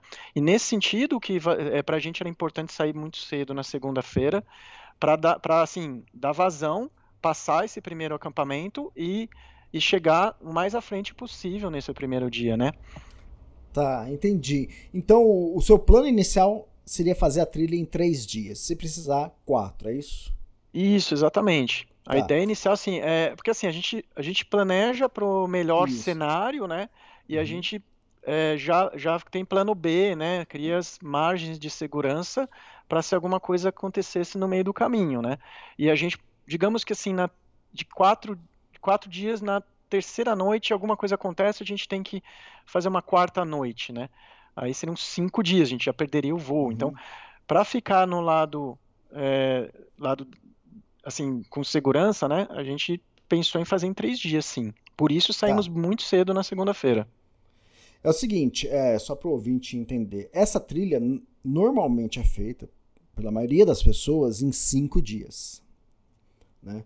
Eu pensei então, que era em quatro até. É, então, é, eu tô vendo, eu percebi isso. Não é não? Então, não é quatro? Não, não, cinco dias. Tá bom, e eu querendo fazer em três. Isso, exatamente. Tudo bem, você, eu sei que você iria fazer sem problema nenhum, né? E, e é o seguinte, eu acabei fazendo em quatro, né? Ou não, teve... né, Elias? Saberemos. Não, calma. calma. Então, é... Mas foi legal saber isso. E outra, é, é, poss é possível fazer três dias? Lógico que é, né? Você... É aquele negócio, primeiro dia sai mais cedo, né? Eu saí era meio-dia, né? Então eu, eu dormi lá no primeiro acampamento, na Laguna Salto, e se eu tivesse saído, sei lá, 9 horas da manhã, meio-dia, eu teria chego na Laguna Salto, um pouquinho depois, né? Então, Foi o que aconteceu é... com a gente. A gente chegou na Laguna Salto antes do meio-dia. Então, exatamente. Ah, então, quem quer fazer menos dias, pode fazer, né? Eu sempre falo, né? Eu sempre. Quando o pessoal fala, Elias, dá pra fazer menos dia? Eu falo, dá, mas também dá pra fazer em mais. ah, sim. Ali tem, inclusive, é... outras ramificações e Isso. possibilidades para quem quiser explorar e fazer mais dias até. Exato, né? E eu sempre falo, pessoal, faz com calma, pra que pressa? Você viajou tanto, planejou tanto pra estar num lugar e você quer ir embora rápido, né? Então. Assim, é, no, no nosso caso não era necessariamente pressa, era mais segurança, né? Em primeiro lugar, a segurança, assim, fazer direitinho. Tanto é como eu disse, né? A gente começou umas sete da manhã até e chegou no Laguna del Salto, tipo, antes do meio-dia. Então, se a gente parasse ali, tem, tem tá de dia ainda até 10 da noite, né? Tá, Ficar tá. 10, da, entendeu? Então, assim, é, faria, do jeito que a gente planejou, faz sentido a gente continuar, né, nesse primeiro dia. Legal. Legal, não, a gente já chega lá na Laguna Salta. É o seguinte, eu saí sozinho, quando eu fui fazer a trilha, né, eu não encontrei ninguém, saí e falei, vou fazer sozinho. Aí o que eu fiz? Eu tinha três dias a mais de comida. O meu planejado era fazer em cinco dias. E eu tinha mais três dias de comida, então eu tinha comida para oito dias. Mas estava carregando oito dias de comida? Oito dias de comida. É, é... Muita, é muita coisa para carregar, não é não, Elias? É, não, então, mas é, é, eu, normalmente eu carrego, né? E ali estava até mais leve a mochila porque eu fui mais direcionado para fazer isso. É, mas a comida que eu tava também não era pesada, né? Eu tinha um arrozinho ali da Camil, né? Aquele um pacotinho fininho, né? Já cozido, então era, era fantástico. Eu tava muito bem é, com guarnição ali para alguns dias. Então, eu falei assim, cara, e o tempo não tava bom. Mesma coisa que você falou. Ali é difícil, cara. Ali o clima, é pegar o tempo bom ali na Isla Navarina é a coisa mais difícil, né? E o tempo não tava prometendo. E outra, poderia ser que iria abrir. Falei assim, cara, se eu ficar gastando tempo aqui esperando o negócio não abrir, eu vou estar tá perdendo tempo, porque depois tinha a minha volta, né? O barco tinha já a reserva para voltar. Só que eu tinha um espaço, acho que eu tinha 10 dias para ficar ali na Isla Navarina. Uhum. E, Então eu tinha oito dias de comida. Por quê? Que eu pensei, cara, se der uma zica lá, se começar a nevar muito, eu tenho comida para esperar parar de nevar. Do um, dois, três dias. E outra, eu tenho comida para oito dias. É, se precisar mais dias, é só racionar um pouco a comida que eu aguento. Dá para quase dobrar é, o, o, tanto de dias, né? Lógico que eu não teria esse total de dias é, disponíveis, né? Porque eu tinha a volta já programada. Então, quando eu fui para trilha, foi isso. Eu estava programado para oito dias. E eu tinha esses oito dias, ainda daria tempo de voltar e no outro dia embarcar e, e voltar. Então, foi assim o meu planejamento. Uhum. Isso porque eu já imaginava, eu já sabia que o tempo ia, ia piorar lá no meio. Eu falei, cara, se piorar, dane-se. Eu fico lá comendo, bebendo, dormindo o dia inteiro, na barraca. É, eu li, fiquei sabendo de algumas pessoas que foi isso que aconteceu. Ah, é. Elas ficaram ali presas esperando o tempo melhorar para continuar, né? É, então, foi o que eu imaginei. Eu falei, cara, eu tô sozinho, sem ninguém. O que eu vou fazer, cara? Eu não vou sair na louca, né? No meio da nevasca, né? É, mas no final Então- você acabou indo até com, com um grupo, né? Isso, exatamente. Acabei conhecendo essas três pessoas, nós fomos em quatro fazer. até Então foi. Depois lá a gente eh, conheceu mais um casal também, então eh, foi, foi muito bom. E Uhum. você também foi de carona? A Cecília te deu carona também? Sim, a gente viu que eram uns 4 quilômetros ali, queria aproveitar Isso. o primeiro dia para andar o máximo possível, né? E aí a gente pediu para Cecília uma carona também. Tá, até a entrada no parque. Ah, você também fez. eh, você foi lá na guardaneria lá, não sei se é esse mesmo. Ah, sim, nesse domingo, né, como parte dos preparativos, a gente foi lá, acho que lá no Chile se chamam de carabineiros mesmo, né? Isso, carabineiros, É. isso. Isso. E muda, né? De Argentina para o Chile mudam esses termos, né? De, na- nas trilhas. E, e sim, não, lá a gente já tirou todas as dúvidas que a gente tinha com o, o guarda lá e deixamos nosso nome lá, registramos e partimos. Então, e lá você tem que apresentar o passaporte, ele vai registrar tudo, vai perguntar o, é, o que, que você vai fazer, é, quantos dias você vai fazer, a sua programação na trilha, né? Então, porque se acontecer alguma Isso. coisa ruim, eles vão saber que você não voltou e eles vão acionar uma equipe de busca. Isso, isso. Então, aí por isso que também na volta, você, quando você terminar a trilha, você tem que passar lá e falar, ó, eu voltei e tô vivo, né? Isso, isso eu achei legal, é uma, uma certa mínima infraestrutura de trilha, né, que a gente espera que tenha, assim, nos parques, então você já sai com um mínimo respaldo que existe ali uma equipe num caso de necessidade de resgate. Exato. E os carabineiros ficam ali no centrinho de, de Porto Williams, né? É, Uhum. mas quando a Cecília te deixou lá na entrada do parque, aconteceu tudo de novo, não aconteceu? Tudo o quê? É, o, tinha um guarda lá que depois perguntou ó, qual o seu nome, qual a sua idade. Não, É, não, a gente chegou muito cedo, Elias, chegou às Ah, sete da tá. manhã lá, não tinha ninguém. Ah, tá. Então, tinha um guarda lá na entrada do, do parque ali. Ele perguntou tudo de novo, anotou nosso nome, idade, perguntou quantos dias a gente ia fazer. E ele falou: Ó, é, se vocês chegaram no Cerro Bandeira, tiver muito vento, chovendo, ele falou mais de vento, tiver vento muito forte, volta. É mesmo? pra- Falaram é. isso pra você? Exatamente. Pra mim não, Falta- não teve ninguém pra falar nada disso pra gente, mas enfim, Faltou isso pra você. faltou isso também. A Cecília, durante a van, ela falava assim, ah, porque assim, Elias, a gente, é, a gente já logo logo vai entrar, né, na parte do circuito mesmo, que a gente ainda não Isso. entrou, mas é, 48 questão de, minutos. condi- sabe, questão de é. condições climáticas, né? É, no domingo lá, a gente fazendo mochila lá, conhecendo as pessoas ali do refúgio e tal, tava nevando em Porto Williams. Tava caindo neve lá. Tinha até Caramba. uma hóspede lá que era do Equador, no refúgio. Ela estava toda feliz que ela estava fazendo uma viagem ali de nove meses. Ela já tinha levado do Equador até Porto Williams. E ela estava toda feliz ali que era a primeira vez que ela estava vendo neve na vida. E era, e é verão, né? E era no verão, neve no verão e tal. Então é, foi um momento assim interessante, assim, que estava nevando lá. E, e pra gente era um ponto de preocupação, né? Assim, poxa, se Oh. tá nevando aqui em Porto Williams, ali quando a gente subir nas montanhas, como será que vai estar lá, né? Mas vamos, vamos, vamos lá, vamos, vamos encarar. A gente foi mesmo assim. Legal. Beleza, ali da entrada do parque, eu- então a gente recebeu essa recomendação. Ele falou, não era tempestade. Ele falou, se estiver ventando muito, volta. Falei, então, então tá bom. E nós fomos até o, até o Cerro Bandeira, normalmente, até próximo do Cerro Bandeira, é no meio das árvores. Então é um pouco mais quente, e, e- então não precisei ir tão agasalhado. Aí depois saiu da, da linha das árvores, aí é, começa a esfriar, começa a ventar. Né? Uhum.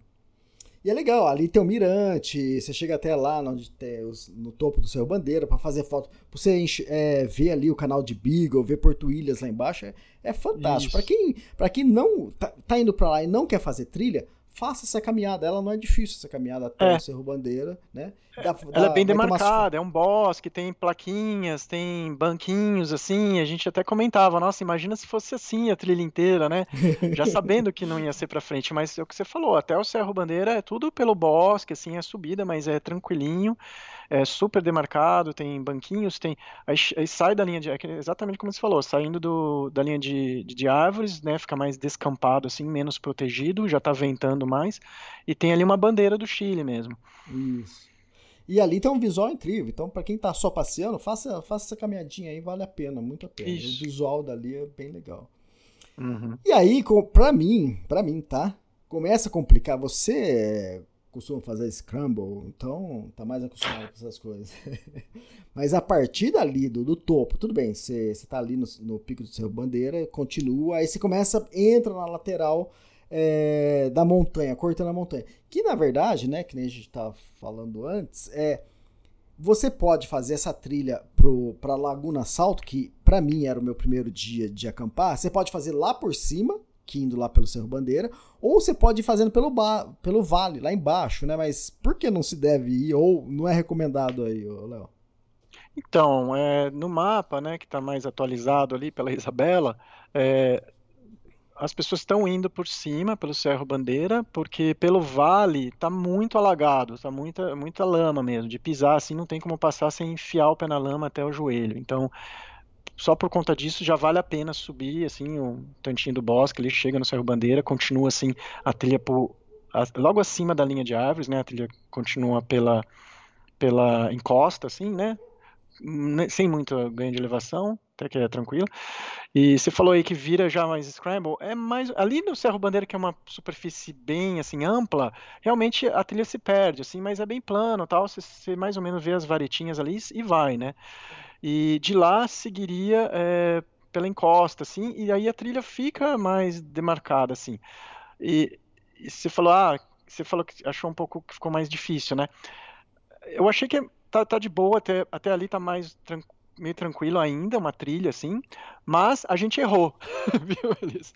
A Caramba. gente errou. A gente pegou tá. uma curva lá, a gente viu um lago lá ah, embaixo, lá, tá. ah, a primeira, primeira é, pra gente chegar lá no lago lá embaixo. Aí quando a gente olhou para olhando no mapa aqui, é o lago Robalo, na verdade, né? Uhum. A gente caiu nessa roubada. A gente caiu para baixo, achando que o Robalo seria o primeiro campsite. E aí, quando a gente foi ver, começou a ficar super esquisito, assim, não tinha mais trilha, a gente foi ver, tava bem fora da trilha, a gente verificando no aplicativo. Aí ali a gente já perdeu mais ou menos uns 30, 40 minutos, viu? Mas aí continuamos, né? Em cima Aí teve que voltar no... a subir tudo de novo. É, não voltamos, subimos ali meio que na raça mesmo, assim, percebendo que tinha várias pegadas assim de pessoas que cometeram erros parecidos assim e, uhum. e encontramos a trilha sabe? Mas a tá. subidinha já estava meio assim ah não estou na trilha né? Estou aqui tá. escalaminhada. Então eu, eu falei que para você é, é mais natural essa, essa parte da trilha que você faz scramble porque você está caminhando numa encosta. Não que seja difícil não que seja técnica a trilha né? E não que você tenha que escalaminhar, nada disso. É, é que a, a, trilha corta a encosta de uma montanha. Então você está caminhando é. naquele filetinho de trilha de largura de 30 centímetros. E olha lá, às vezes, às vezes é, é 10 centímetros. Ah, mas então, ali, até ali a exposição não era muito grande. Eu achei, achei que o ponto de risco seria maior. Quando vira para a direita e vai cair direto para o lago, aí ele vai reto assim na, na, na, na montanha para baixo, né? Até quem olha no mapa assim, para para chegar na Laguna del Salto, vira assim para direita Isso. e vai para baixo. Aí fica um pouco é, perigoso, talvez, porque são muitas tá. rochas soltas e tá com inclinação é, te levando para baixo, né? Sim, Mas sim. até lá, você achou que tinha assim momentos de, de perigo ou exposição? Achei que até lá não. Totalmente. É, é que eu falei, você tá mais acostumado com isso. É a mesma coisa se você perguntar alguma coisa pro Guilherme Jornet, o Guilherme Jornet vai falar, não, é tranquilo. Você vai falar, imagina. Alex Ronald, né? É, exatamente. o cara é, falar, a tolerância à exposição, talvez? Poxa, Isso, é. exatamente. É... Quem faz Scramble tá mais tolerante a esse tipo de exposição. E não que tá. Não é só isso, é que você já tá mais acostumado com isso. Você já fez coisas piores que isso, né? Então, pra Mas você avançando ah, na trilha, eh, a gente chegou em momentos lá que tinha mais exposição, Elias, que eu fiquei bom, mais mas- assim. Tá, só pra você entender o, que, o ponto que eu tô querendo chegar. Nessa parte da encosta da montanha, que no início eu falei, ah, beleza, né? Meio perigoso aqui, mas daqui a pouco acaba. Foi quase duas horas caminhando naquela encosta. né? É Uma hora e bastante. pouco. E eu achava que ia ser pouco, né? Mas é o seguinte, se você der uma bobeada, tropeçar ali, o que acontece? Morreu. Por isso que, é, por isso que eu acho que é perigoso. É só isso. É só isso. E você ainda pergunta pra mim, Elisa, mas você achou ali perigoso? Não, não, Não, é. quando você falou de cair, falou morreu, na minha cabeça a primeira coisa que veio assim, não, tá lascado que está num lugar já de difícil acesso para se torcer um pé, por exemplo, quebrar uma perna para um resgate, vai demorar horas ali em dor, mas não- eu não sei se vai morrer não, Elias, porque você vai cair, você vai ficar logo ali, você não vai cair, vai lá embora, embora lá para baixo, Lógico que vai. Lógico, você tá com uma Ah, mochila você- de, de 10, 18 quilos nas costas. Você tropeçou ali, nego, você só sai, Hum. desce rolando aquilo lá. Quando você vai parar? E outra, com esse peso e, e ralando naquela pedra lá, que é tudo pontuda. E tanto é Uhum. que a Cecília contou que lá, e tá no meu livro também, lá uma mulher que foi fazer a trilha e na- ela desistiu depois que chegou na, na Laguna Salto, foi voltar no outro dia sozinha, caiu e morreu, entende? Então, quer dizer, Nossa. é, É. Não, tem, uma foto no seu livro, a foto número 60, né? Ruma, Isso. rumo à Laguna Salto. É desse Isso. trecho que você tá falando, eu É acho, desse né? trecho. É, ela acabou morrendo um pouquinho mais pra frente, mas é duas horas se caminhando nesse estilo. Tem perigo você cair ali? Não tem perigo nenhum, né? Você só tá mais exposto ali, você tá... Só que se você tropeçou, já era. É, é aí que vale a pena Não ter os que é bastões de 100%. caminhada, né? Pra ajudar, Isso, né? exato. Exato. Não que certeza que você vai morrer, mas é muito perigoso ali, entende? Se você tropeçar e descer rolando, é, não vai dar nada bom, né? Então, é... É, Agora, quando você fala que aí chega lá pra descer pra Laguna Salto, eu não achei perigoso porque ali não tinha problema de cair. por, mais, por mais que quando você chega na Laguna Salto, você olha pra cima e você fala assim, cara, não é possível que eu desci aquela parede ali, cara. Por quê? Porque o É. pé afunda na, naquela areinha e acaba dando segurança, né? Tá. É, tá vendo como é interessante? Isso é uma coisa que eu às vezes eu converso bastante com, com as pessoas na trilha e com a Thaís Hum. também, que fazendo trilha com ela, a minha esposa. É, é, é interessante como assim, só de conversar, as pessoas têm diferentes é, percepções nas quais ativam esse gatilho nelas. Tá. Então, assim, toda essa caminhada que você falou por duas horas, sério, pra mim, assim, estava realmente de boa e não tinha exposição. A gente parou ali numa. Então começou a nevar, né, tal, começou o clima a piorar e tal. A gente parou numa arvorezinha lá, comer um lanche, assim, a gente já não tinha parado, já fazia. Ainda não tinha parado por causa de vento e condições climáticas, já tinha parado umas quatro horas. E, pô, eu gosto de parar no máximo a cada duas horas, assim, sabe, pra Uhum. reabastecer, né? E ele, pô, meu, já fez mais de quatro horas aqui e a gente não parou ainda, vamos parar aqui nessa árvore. E tava curtindo mesmo, sabe, Elias? Aí quando chega nessa decidona que você falou que você sentiu mais segurança, porque você é mais arenoso e a, e a passada fixa mais, eu particularmente achei mais difícil. Eu achei assim Tá, que tá. ali, se eu, se eu acho que, por exemplo, como já aconteceu algumas vezes comigo, se eu acho que na descida, assim, que a gravidade está empurrando você mais ainda, né, com a mochila pesada, é, ao pisar no, no fofo da areia, é, você tá com a segurança que seu pé vai te firmar, e ali tem, uma- por, por exemplo, uma pedra grande, dura, escondida, Isso. é quando eu caí. Porque eu Uhum. achava que meu pé, Ah, quando eu tá. caio, quando eu acho que meu pé vai afundar, me dando a segurança, e tem uma Isso. pedrona lá. Então, algumas Exato. vezes já aconteceu isso. E, então eu fico com mais medo numa descida assim. Entendi. Então ali eu fiquei com mais medo. E é, mas E é ó. interessante, quando se fala realmente olhando lá de baixo, olhando pra cima, você fala, nossa, é um paredão mesmo, É né? uma parede. Como a E- gente desceu, né? Não tem explicação, cara. E outra, é, É. metade da descida é essa areia que afunda um pouquinho, e depois acaba virando pedra e, e pedras Rochas, grandes, né? é. É rochas, né? E aí você acaba caminhando até mais devagar, porque ali você tem que tomar É. cuidado pra você não pisar. E a trilha vai meio que sumindo, né, tal, fica Totalmente. meio chatinho ali de caminhar. É. Totalmente. Ainda bem que ali a gente tá enxergando é, para onde a gente tem que ir, né? Onde tá a- o camping ali. Então você vai meio olhando assim, dá pra ver também às vezes a pedra mais desgastada, o caminho, mas é complicadinho ali sim. Mas quando você chega lá embaixo, olha, você fala, não. Aí, quando eu cheguei na Laguna Salto, eu falei, aí eu olhei pra onde a gente ia no outro dia, eu falei, que isso? Para. Então, a gente chegou na Laguna Salto com as condições de chuva e neve meio que piorando, Hum. né? Nossa. Então ali a gente já precisou assim pegar o poncho, né, embaixo de uma árvore e colocar o poncho. E, e ao, é, dá para ver na superfície da água do lago a intensidade da chuva, né? É, e a gente passou, assim, foi andando, andando, Elias, e a gente passou batido, erramos ali de novo. Ali foi o segundo momento que a gente errou a trilha. É, a nosso objetivo era continuar, né? Não era acampar lá, era antes de meio-dia.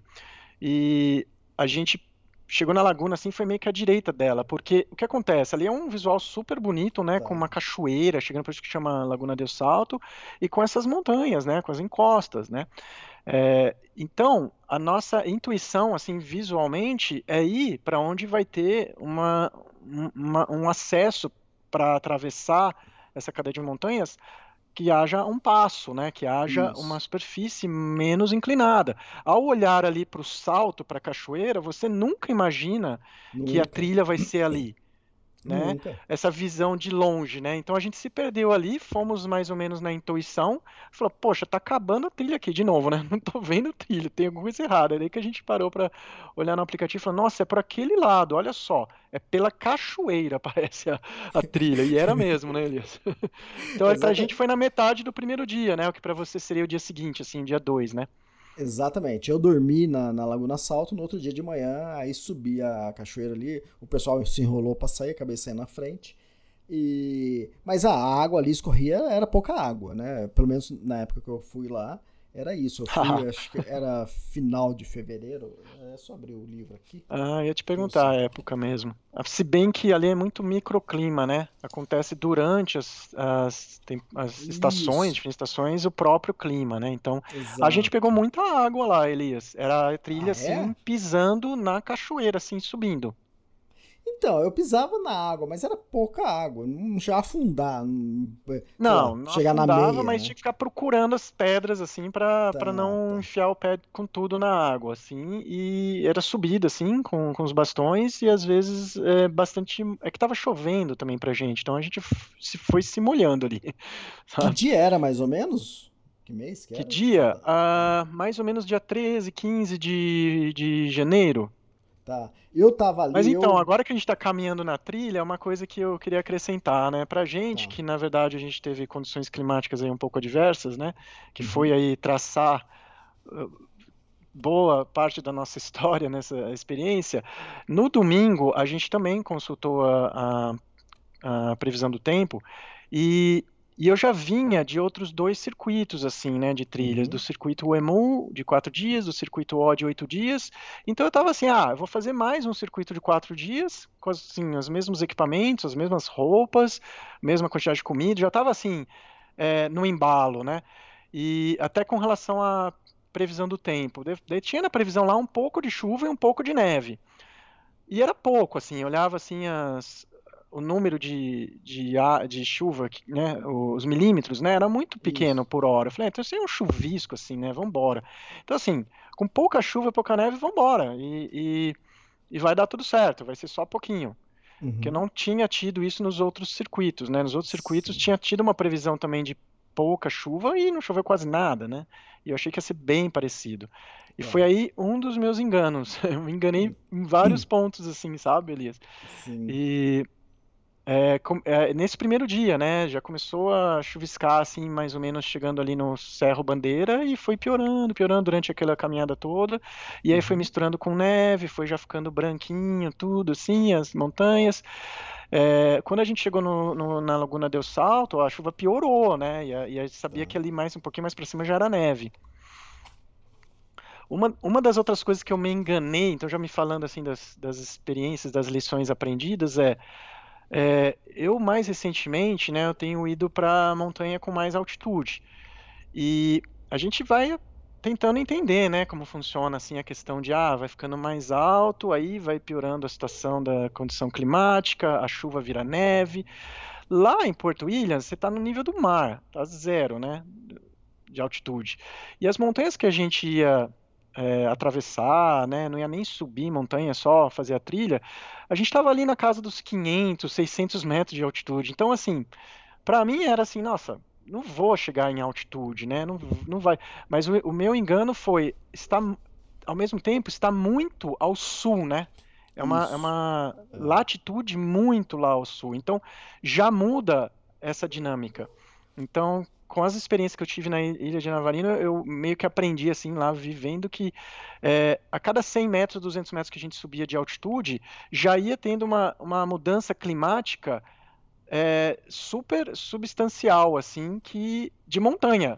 Então, o lugar que a gente acampou assim era 500 metros, mas a condição era de é, montanha de altitude sem o ar rarefeito, assim, era, parecia montanha alta mesmo. Então, a gente vai aprendendo também, né? É, batendo a cabeça na parede, né, Elias? Exato, e eu acho, eu adoro aprender. Lógico que eu gosto de aprender com, com o erro dos outros, mas é, a gente acaba aprendendo também com os nossos próprios erros. Ali, em Laguna Salto, é quase que é 50, é 55 graus de, de latitude, então, ao sul, né? Então é, é uma região naturalmente mais fria mesmo. E uhum. Ah, e nesse dia e é só 500 você... metros de altitude, né? Então a gente de, de, de Porto Williams para lá só subiu 500 metros, né, de altitude. Então, na minha ignorância, eu falei, ah, poxa, tô lá, tô, tô no baixo, vai ser tranquilo. Mas quando nós chegamos lá com essa previsão de pouca, entre aspas, chuva, entre aspas, pouca neve, é, quando de lá e continuando naquele dia, Uhum. A gente foi mais ou menos chegando aos 700, que assim, um número de novo, né? Nada é, representativo, né, no, no grande esquema das coisas, mas é, ali, nesses dias que a gente estava lá, cheguei lá nos, nos passos ali, entre depois da Laguna Salto, já estava completamente nevado, tudo nevado assim, hum, não tá, tinha mais trilha. Branco. Tá, você não, você não via praticamente rocha no chão. Vi as rochas eventualmente, sabia que era neve sobre a rocha, tinha uma camadinha uhum. de neve sobre as rochas e a trilha, né, onde devia se passar, que estavam sumindo, porque era neve nova também, né, neve fresca. Então, era ruim de pisar, porque a pedra que está embaixo da neve, você não sabe se ela é plana, se ela é virada e tal, então Isso. rolavam uns escorregões e tal. Então, foi ficando assim. Então, a gente ficou bastante lento a partir da Laguna del Salto para frente. Tá, então, é, onde vocês acabaram dormindo nesse primeiro dia? Ali, depois Bom, do Laguna Salto, a gente sobe, né? Até você falou, falou, ah, você não imagina que é por ali. Tanto é que quando eu vi o, o mapa assim e falei, caramba, é por ali, né? Pela cachoeira, é pro salto ali, né? Mas como que vai chegar lá em cima?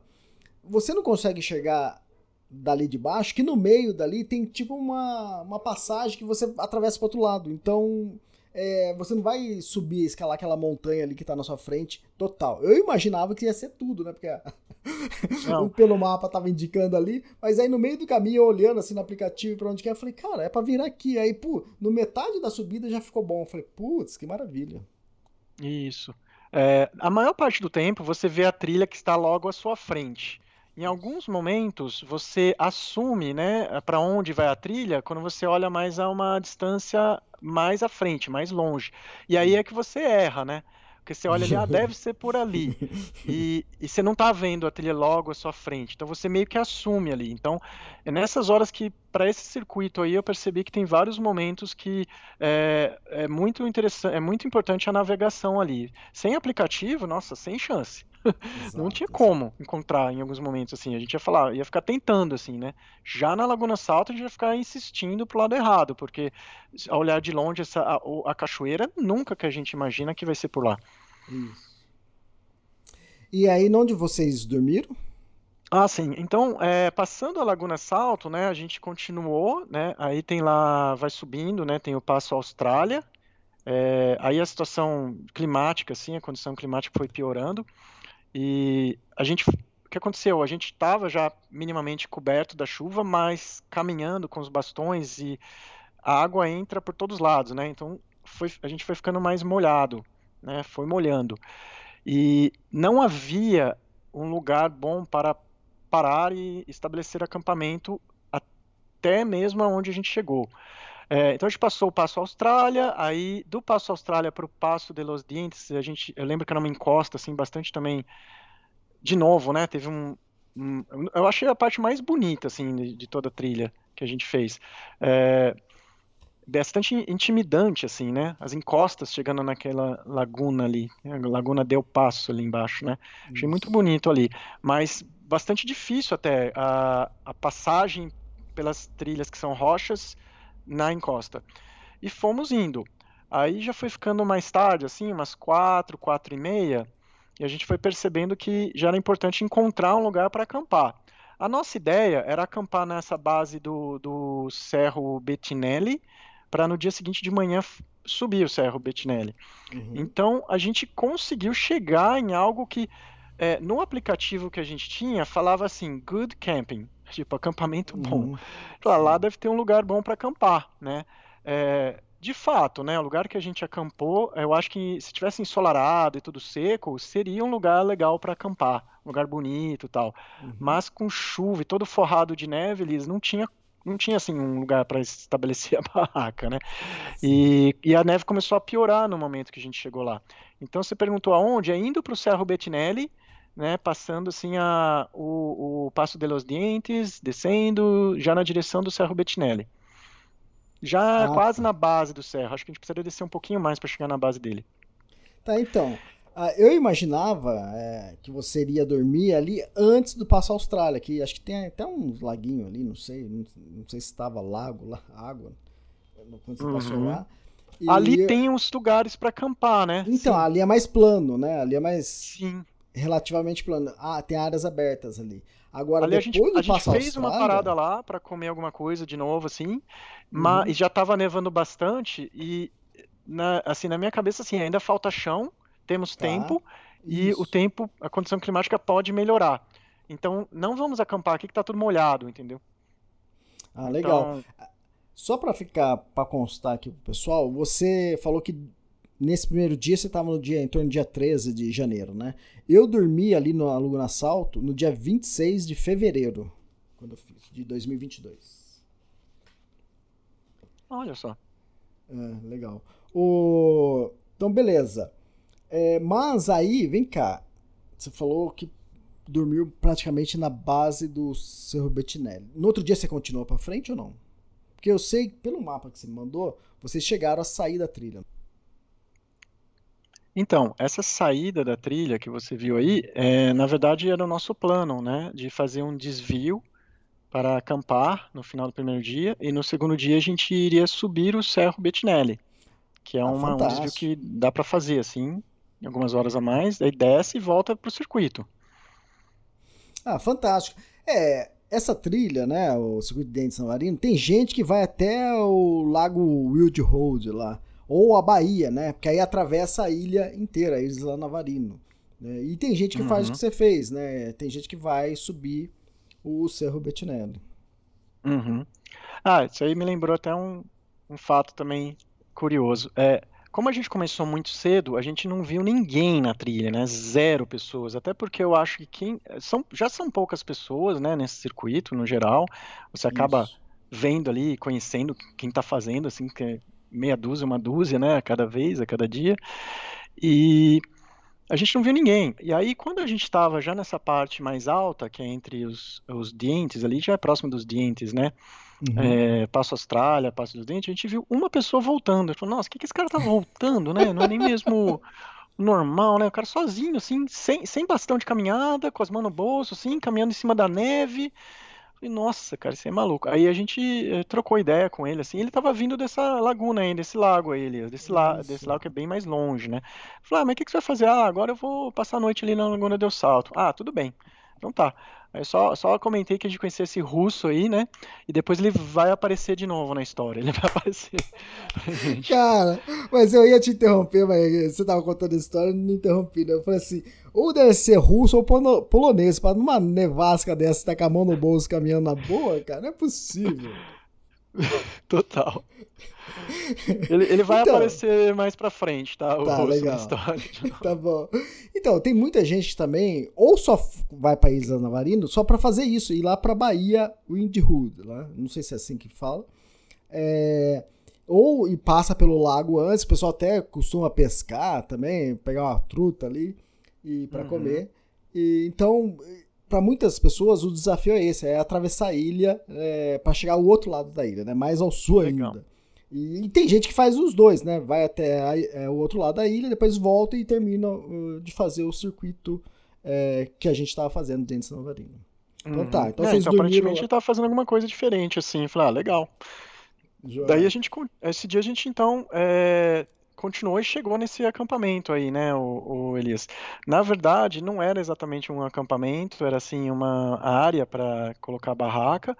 E diferente dos outros circuitos que eu andei fazendo, né? Não tinha. Tá, assim... espera um pouco, espera um pouco. Eu tô, eu tô recebendo um áudio aqui. Vamos escutar aqui um áudio que eu recebi. e lá vem. Assim, ah, onde vai montar a barraca? Como é que eu vou montar essa barraca? Já fui percebendo, passando por outros lugares que supostamente as pessoas acampam, que assim, não tem assim os campsites, entendeu? Tá? Não tem assim. Tem um monte de rocha, um monte de lama, um monte de galho, e não tem aquela. Ai, areazinha plana aqui, onde fica a porta. Ai, mosquitinho tá aqui, vamos mudar nossa barraca para o outro campsite. Então eu vim para cá com esse parâmetro, né, de circuito selvagem. Pé, sabe de nada, inocente. Cara, esse é o áudio. Esse é o áudio que o que o Léo mandou para a esposa dele é, quando ele terminou a trilha. E aquele áudio real, né? e ele zoando. E realmente, né? Você vem de experiências no Canadá e de repente cai na Isla Navarino totalmente diferente, né, Léo? Putz, tem me fala, Elias. Mas eu gostei da zoeira, cara, da voz que você fez. Mas é assim, cara, na vida real é isso, cara. Você fala assim, cara, mas onde que eu vou? Mas cadê a área de. Ainda mais pra quem vem do Canadá, né? Cadê a mesa, né? O cara que vem do Canadá fala, mas cadê a mesa? Cadê o, o guarda-mochila ali? o armário? Pois é. Cadê a mesinha de piquenique? Cadê o locker pra colocar as coisas? O locker, isso. Parece, né? Cara, e aí, como que era a área de capilar? Então, explica melhor ainda, vai. Bom, não, não tinha, né? Era simplesmente. Uh, bom, nessas condições climáticas que foram piorando, né? Chuva, neve, era muita lama, ou rocha, ou galhos, gravetos, super irregular, assim. E não tinha como. Então, é, teve um momento lá que eu, que eu e o Augusto a gente precisou parar. Falou, cara, vamos parando aqui que é, está sabendo, né? Essa noite aqui vai, provavelmente vai ser uma noite é, complicada, assim, né? Para uhum. acampar, não tá, não tá condições boas. E aí é, eu não encontrava, porque assim, é, tem outro, outro aspecto também, né? Até então, né, é, fazendo trilhas na Patagônia, uh, eu fui com a minha barraca, que ela não é de expedições, ele não, ela não é uma barraca de, que eles falam de quatro estações. É uma barraca, assim, super simples, né, para acampar no verão. É uma barraca, assim, você vai no, você vai no, no, no, no dia do McLanche feliz, você compra lá um Big Mac, você ganha lá uma caneta e uma barraca, sabe? Essa é a nossa barraca. E então ela não está preparada para essas condições. Então uh, o que, que a gente fez, né? É, eu fui lembrando que em algumas circunstâncias você pode usar parte da barraca como um abrigo entre aspas, de emergência, né? Que seria, não, não usa aquela, aquela parte de baixo da barraca, porque não tinha como pôr, né? Já ia colocar completamente em galhos e pedras, já ia provavelmente rasgar lá, ou no mínimo já ficar super molhado, né? Então, eu, é, o que aconteceu? Começou a nevar muito bem nessa hora que a gente tinha que tomar a decisão de instalar, né, de montar a barraca. E a gente viu, eu vi uma pedra lá de longe, Augusto falou, ah, vamos para lá, então levar nossas coisas até a gente decidir. Aí chegamos lá, putz, aqui também não dá, né? Eu já tinha visto aquele cantinho, o Augusto foi lá, viu também, também até confirmou, cara, que não dá para montar barraca. Mas era o único lugar que a gente tinha uma mínima é, cobertura da pedra, assim, inclinada, tá. e de forma que ali embaixo estavam, assim, galhos, pedras tal. Falei, então tá, cara, vai, vai ser o seguinte, é, Vamos é, pegar a parte da armação da barraca e a fly, né? Que é aquela parte que vai por cima. E só. Né? Isso aí que era mais ou menos o, o formato de utilizar essa barraca em, em, digamos, modo de sobrevivência. Falei, cara, vamos montar aqui, tem um galhão aqui, a gente pode sentar nele, né? A gente deixa ele dentro da, da nosso abrigo. E foi assim que a gente conseguiu, então, é, entrar num lugar coberto, parar de se molhar, é, para então poder começar a se secar. Eu já estava com bastante frio, porque por estar molhado assim há horas e ali já estava ficando bastante frio. E ali então tá, então vamos secar e colocar a roupa seca agora para poder se aquecer. E assim, nas horas seguintes, a gente foi se instalando lá, de certa forma, para passar essa noite bem é, ruim ali, né? Digamos assim, uma noite bem de vamos passar essa noite aqui e no dia seguinte de manhã a gente resolve, né? Se tiver as condições excelentes as nossas coisas minimamente secas, a gente continua, senão a gente pode voltar também, né? Amanhã. Volta uhum. do jeito que tá, é, é, é o nosso plano B. E foi assim que a gente passou a noite, Elias. A gente fez ali numa comida, né, para comer. A gente começou a se encostar ali com um saco de dormir.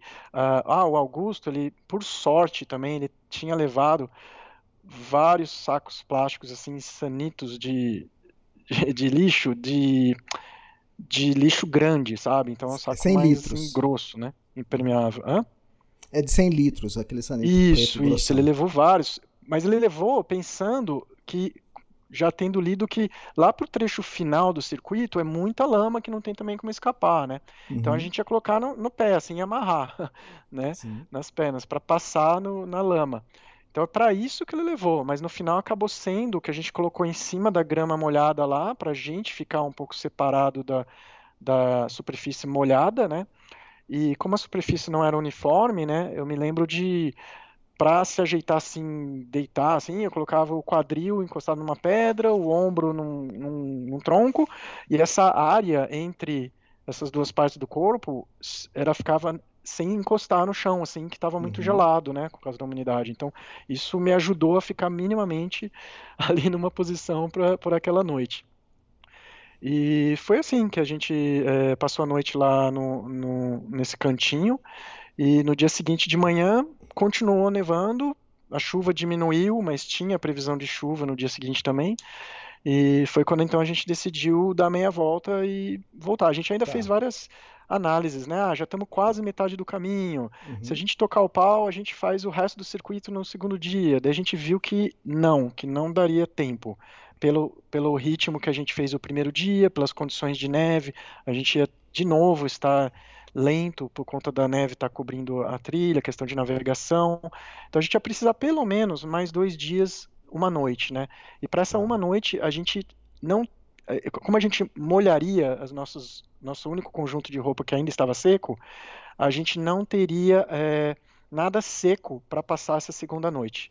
Uhum. Então a decisão mais é, é, que fazia mais sentido lá, no, no, no caso da, da, do dia seguinte de manhã, seria então voltar, que mesmo molhado a gente pelo menos estaria chegando no refúgio lá da Cecília, né? Todos, em, todos molhados. E foi isso que fizemos, demos a meia volta e não completamos tá bom, calma, o circuito calma, então. Calma, calma, não termina não. Então, não, mas não terminei não. O segundo dia foi bastante difícil também. Eu imagino, né? Se pra ir demorou, a volta foi a mesma coisa. É o seguinte, é, ali vocês tinham ido pro Cerro é Bettinelli que fala o nome certo, é isso? Acho que é Bettinelli, isso. E que para quem tá fazendo circuito normal, é, você passou reto, né, na trilha, mas ali também faz parte de outra trilha, né? E cara, você falou da barraca, para quantas pessoas era a sua barraca? É uma barraca daquelas que se diz que é para três, só que só cabem ah, é? ah. minimamente duas, né? Três Isso, seria não. muito apertado e duas é o mínimo para conseguir ter algum caber alguma coisa a mais assim a barraca. Tá, isso, exatamente. Apesar de ser do McLanche Feliz, ainda é... mas nessas situações de perrengue, acho que cabe umas 10 pessoas. eu acho que caberia, tava ali minimamente com espaço, viu? Mas sentado, né? Tipo, as pernas uma por cima do outro, assim, né? Foi, foi, foi difícil. É, olha, olha só, o Leonardo ele mora no Canadá, cara. O Canadá tem uma das empresas mais interessantes de, de barracas, né, que é a Big Agnes. A minha barraca é uma Big Agnes, para duas pessoas, pesa um quilo, menos de um quilo. E, mas ela também, assim, todo o material dela é super leve, né? A, o fly é fininho, é até meio transparente, você enxerga lá um pouquinho lá dentro. Então, e quando eu armei uma barraca no primeiro dia na Laguna Salto, os dois chilenos que estavam é, comigo falaram assim: Elias, cara, você vai dormir nisso aí? você vai passar frio? Eu falei, como vou passar frio? Porque a minha também não é quatro estações, a minha é três estações e ela é muito fina, então ela aparenta ser uma barraca muito fraca. Não que ela seja forte, né? É que essas barracas mais leves, elas vão ser também é, não tão resistentes quanto as outras. Mas a barraca quatro estações, a aba, a saia vai lá embaixo, então veda bem. A barraca minha não era. Eles ficaram preocupados. Eu falei, não, tô tranquilo. É, eu. E outra, o saco de dormir que eu tava também era muito bom. Falei, tô de boa. E tanto é que todos os dias foram assim. É, eu não tive problema nenhum de frio. Uh, e... É, eu acho que assim, condições boas, climáticas, essas barracas elas vão super bem, né? Mas está correndo o risco, né, da condição climática dar uma piorada ali. Por exemplo, se estivesse ventando muito assim, a nossa barraca ia embora. Acho que no seu livro você comenta, né, que teve casos assim da barraca ser, levar, ser levada embora do vento, inclusive com gente dentro, foi isso? Então, você pegou. não, não, com gente. gente é, você. Mas isso já aconteceu. Acho que no K2 aconteceu isso. O vento levar a pessoa, levou a barraca, levou a pessoa e morreu, né? E, mas aí tava em altitudes, né? E, mas você pegou muito vento ali naquela noite? Por sorte, não, Elias. Olha, Se tivesse olha. vento ali, e, a situação seria mais é, delicada, porque, é. como você falou, ali do jeito que a gente montou a parte de cima, fly, em cima da armação da barraca só, a gente não tinha nenhuma, nenhum isolamento, porque essas flies dessa barraca de duas, três estações, elas não chegam exatamente cobrir totalmente até o chão, assim. Então a gente usou as nossas coisas para tapar o vento não entrar debaixo da garrafa. Porque é esse o vento que entraria e levaria a, a barraca, vai que nem um paraquedas, assim, né? Vai embora. Então, por sorte, a gente lá, naquelas dormindo com um olho fechado, outro, outro aberto, é, não teve ventos fortes. Era só mesmo a chuva e a neve que foi é, deixando a, a área toda lá bem, bem assim molhada. Uma coisa que nos preocupou bastante é que assim, aqui no podcast é só áudio, né? Mas eu tenho uma foto do, da, de onde a gente instalou a barraca assim do lado da pedra e tem um riacho chegando assim das montanhas, né? Do, de gelo ali dos, do, da montanha e tal que chegava e dava, ele meio que abraçava a pedra, assim, ele meio que dava, ele ficava em torno da pedra, inclusive uhum. para o outro lado que estava a nossa barraca. Então, uhum. o, o, Augusto bem observou, ele falou assim, cara, eu estava preocupado que a noite, porque como choveu muito e nevou, essa neve vai virar água e vai aumentar o nível desse riacho que está ao nosso redor e vai entrar na gente. Então, se olhando na, na foto, se observar bem, é, tinha uma aguinha ali que se aumentasse um pouco o, o volume, ia começar a alagar a gente ali na mesma hora, sabe? Aí também, a gente estaria bem, bem lascado durante a noite e ia precisar já levantar tudo e sair tudo molhado durante a noite, que é muito frio, né? Nessa, nessa parte aí do, do nesse, nesse, nesse extremo sul aí, é muito frio à noite. Molhado Exatamente. aí, nossa, aí é perigoso mesmo, né? É quando acontece os casos aí de até hipotermia e tudo. Eu devia ter avisado antes, mas para quem tem meu livro, né, na página 285 tem o mapa da trilha toda, né? Nesse, a partir desse da página 282, que é a Laguna Salto, que é o primeiro dia de trilha, tem o mapa de, do dia por dia, né? Mas na 285 tem o mapa da trilha todo e aqui eu tô vendo a parte de onde você saiu e acampou é além da trilha, né? E cara, mas é assim, né? O, as coisas só estavam piorando para você, né? Cada hora que passava piorava. Então, é o que você falou. No outro dia vocês resolveram é, voltar porque a segurança em primeiro lugar, né, Léo? Sim, sim. Na verdade, a gente tinha caminhado assim, um terço mais ou menos da trilha, se olhar assim no mapa ou nas distâncias. E não seria, acho que, inteligente continuar com as condições que nós tínhamos de é, clima e de equipamento, né? Ah, por a gente não, não ter imaginado que seriam umas condições assim, a gente também não estava equipado, né? Então, se a gente soubesse ou, ou estivesse assim, ah, lá é bem provável que vá acontecer essas condições invernais de trilha, né? A gente já estaria melhor equipado, que também Exato. provavelmente nos, nos teria é, dado assim uma sobrevida para tudo que a gente acabou, acabou molhando muito as coisas, né, nesse primeiro dia, e isso não secou, né, com a noite fria ali. Uhum. É, você, é, eu peguei uma, a partir dali, daquele momento, próximo de onde você acampou, eu também peguei nevasca, começou a nevar ali. Só que eu começou a nevar, então nem tinha, eu enxergava as pedras, né? Então tava nevando, tava começando. Toda essa parte da trilha, depois da Laguna Salto, você pegou tudo coberto de neve. É totalmente diferente do que eu fiz. Apesar da, da situação que eu peguei ali não ser boa também, né? Passei perrengues, né? Por causa disso, por causa de chuva, de neve, essas coisas.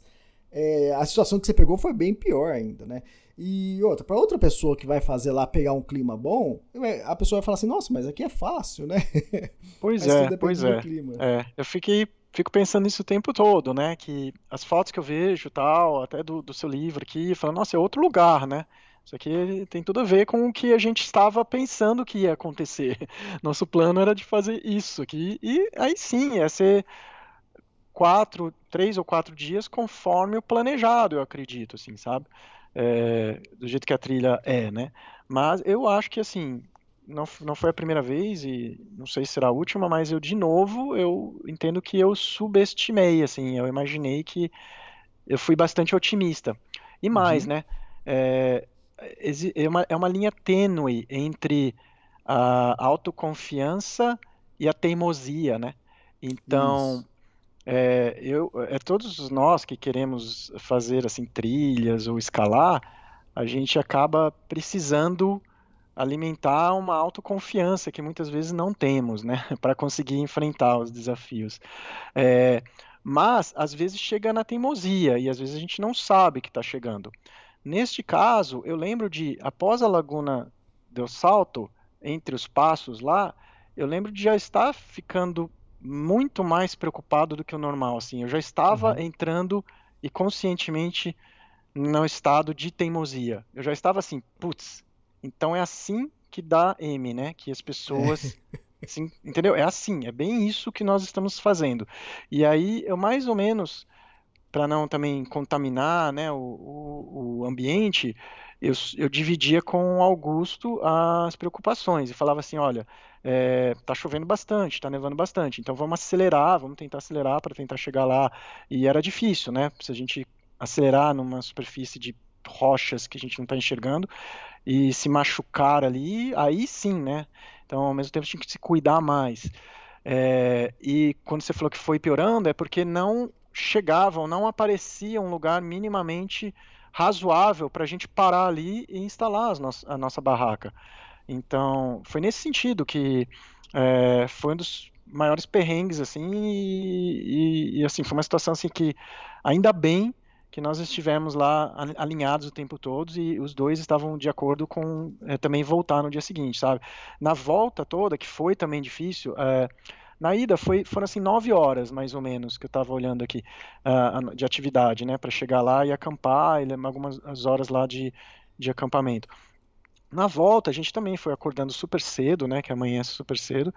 E saiu de lá também umas 7 horas, né? E levamos 10 horas para a volta. Na volta, apesar de não se ver mais a trilha, a gente também conversou bastante disso. A gente pelo menos teria as referências, né? Da trilha que a gente tinha feito na ida no dia seguinte porque não é porque já fez no dia anterior que a gente já ia saber voltar certinho, né? Uhum. A gente não enxergava mais os nossos passos, ou nem de ninguém. Existem umas marquinhas lá de trilha que às vezes Isso. é mais visível e às vezes não é tão fácil de enxergar, né? Ela está minimamente sinalizada, mas não o suficiente para uma navegação nessas condições. É, e acabou sendo muito difícil a volta. E também choveu, e também ficamos molhados e com frio, chegando lá de volta. Então, assim, é, a gente está até falando daquela parede que a gente desceu para chegar na Laguna del Salto. Né? Na volta, a gente subiu Nossa. ela, né, Elias? E, e, era, e, era, mais visível ainda. Oh, Nossa, agora a gente vai ter que enxergar mais esse subidão aí. E era um subidão, que a gente precisou ir lá, com calma tal. Aí pega a encosta, tudo, que na ida a gente estava conversando bastante, né, tal. Aí chega ali no Cerro Bandeira, que na, na volta volta pra gente foi assim muito mais longo, assim, interminável, porque chegou ali a gente já tá com, sei lá, seis, sete horas ou mais de atividade, né? Está cansado, com a mochila pesada. A mochila, as coisas mais pesadas ainda, que era a gente enfiou tudo num saco, num sanito molhado, né? E jogou dentro da mochila, assim, o, o meu casaco do dia anterior, a minha roupa do dia anterior, sabe? Eu tava uhum. mais pesada ainda as mochilas. Então a volta foi mais demorada, mais cansativo ainda e portanto os riscos né que, que envolvem né por você fazer isso porque como a gente quis é, esticar muito no primeiro dia inevitavelmente a nossa volta precisou ser de no, é, essa mesma esticada, né, na volta. Então, e outra, teve e o tudo psicológico... Isso aí, foi, foi bem... Foi... Oi, desculpa. E o psicológico também tá abalado, porque você tá desistindo, você tá tendo que voltar, então você tá querendo que termina logo. Tem isso também na, na equação, é, né? Nesse aspecto, para assim, tentar colocar em poucas palavras, eu, eu, eu, eu, eu venho aprendendo assim, né, que uhum. em condições boas, eu adoro fazer trilha. Eu tô lá, eu tô curtindo, eu tô bem humorado, Sim. eu tô assim para cima quando as condições estão ruins, eu não estava curtindo, sabe? Eu estava assim querendo terminar logo aquilo. Sim, eu não estava sim. curtindo, não era para aquilo que eu tinha vindo. Uh, na mesma maneira, da mesma maneira, acampar, acampar em condições climáticas e de que você tem lá tudo que você precisa, o espaço, né? É, tudo em boas condições é excelente, é uma delícia, eu adoro. Isso. Mas nessa outra situação que agora acabou acontecendo e foi bom, assim, muito mais pelas lições, né? É, não é legal, não é agradável. Eu não tava lá assim, ah, que legal, vou ter uma história para contar. Acaba tendo, né? No final, eu fiquei muito satisfeito quando eu tava chegando, né? Dá até para ver, acho que no, no tom aí dos áudios que eu mandei para Thaís. É, mas eu estava assim mesmo aliviado e com uma sensação de vitória, sair dessa enrascada, sair desse perrengue. Mas durante não era agradável, não era agradável mesmo, assim, sabe? Tá, entendi. Ah, e só para salientar, o Léo já escalou o Elbrus, já escalou a Concagua, então já está acostumado com o perrengue, né? E, e tem experiência, não é uma pessoa que é aleatória que resolveu fazer dentes navarino e e passou um perrengue, né? Então. É, nesse ponto, Elias, de perrengue, né? Até a gente, quando a gente está conversando com pessoas, com as outras que fazem aventuras parecidas, é, a gente chega a essa conclusão que a gente faz tudo isso não é para chegar no cume de uma montanha, não é para completar o circuito. A gente faz tudo isso porque a gente gosta e quer passar perrengue. Né? Então, e a gente fala isso como uma brincadeira. Tem um objetivo e no final vai passar um perrenguinho e faz parte, né? Mas, nessa situação, uma coisa me veio à cabeça é o seguinte: é diferente uh, assim, o perrengue previsto do perrengue que não estava nos nossos planos, sim, sabe? Sim. É, por exemplo, é, a Concagua, é, Elbrus, foram perrengues, mas foram perrengues previstos, planejados. Sim. Eu sabia mais ou menos quais seria o perrengue que eu iria passar. Eu estava minimamente é, preparado, ou disposto, ou no mínimo tinha lido, ou passado por algo parecido, e aí chegando lá, tá passando perrengue, às vezes vem muitas coisas na cabeça do tipo, o que, que eu estou fazendo aqui, quero voltar, o que, que eu fui enfiar na cabeça de querer fazer isso, mas, mas ainda é uma, um perrengue que eu sabia, que eu tinha consciência que eu ia chegar naquele limite, que eu queria explorar um pouco até onde eu posso ir né? Até o momento que às vezes eu não posso ir, eu tenho que voltar. Neste caso, assim, é, é um perrengue imprevisto, assim, é assim, ah, cara, por que que tá acontecendo isso? Completamente diferente de tudo que eu imaginava. É, como é verão, você está indo na temporada, tudo que eu esperava era assim, ah, se nevar vai ser um pouquinho de neve, né? Se alguém tivesse me falado, não, vai ter muita neve lá, eu acho que eu já teria me preparado diferente, sabe, para essa saída. Cara, e no meu último capítulo, referente à trilha, né, no capítulo 27, o título é exatamente Nunca Faça essa trilha. Cara, você Sim. não leu? é o seguinte, né? Para quem não, ainda não leu o meu livro, né, e o capítulo também, ele tem, e como o meu livro inteiro também é assim, é, tem várias interpretações, né? Então, nunca faça essa trilha é realmente para você não fazer essa trilha. Né? Se você não tem né, experiência é, suficiente, não faça trilha. Então, e já aconteceu, teve uma mulher que ela tem um filho deficiente e ela falou assim: Ah, Elias, eu estava lendo seu livro, tem algumas partes da, da, do livro que eu vou fazer sim com ele, que eu, eu percebi que é seguro, mas Dentes Navarino eu não vou com meu filho. eu falei: Muito bem, o, o livro serviu certinho. E também então, o Nunca é, Faça. Talvez para mim, essa, essa, esse título, eu li o seu livro, eu vi esse título, e da forma que eu entendi o título do capítulo, era assim, não faça essa trilha, Dia seguinte, passagem para Porto Williams comprada. então, exatamente. A segunda interpretação que tem para esse texto é isso: é um, é um desafio. Né? Tipo assim, imagina que eu não vou. Entende? É, como assim? Não, é agora que eu quero ir mesmo. Agora. E, Bom, e eu escrevi. É, e na minha experiência era assim: putz, o Elias estava querendo dizer verdade mesmo, que não era para eu ter vindo. Não, então.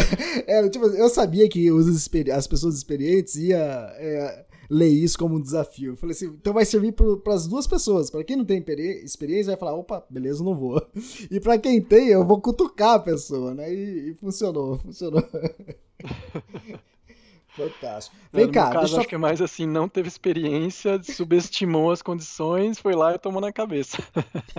não, é, Agora... eu, eu gostei bastante de, de, de ter tido uma experiência que me levou assim aos limites e me fez pensar em várias situações, não só práticas ali de como se virar, como também é, a, parte, a, a parte psicológica, né?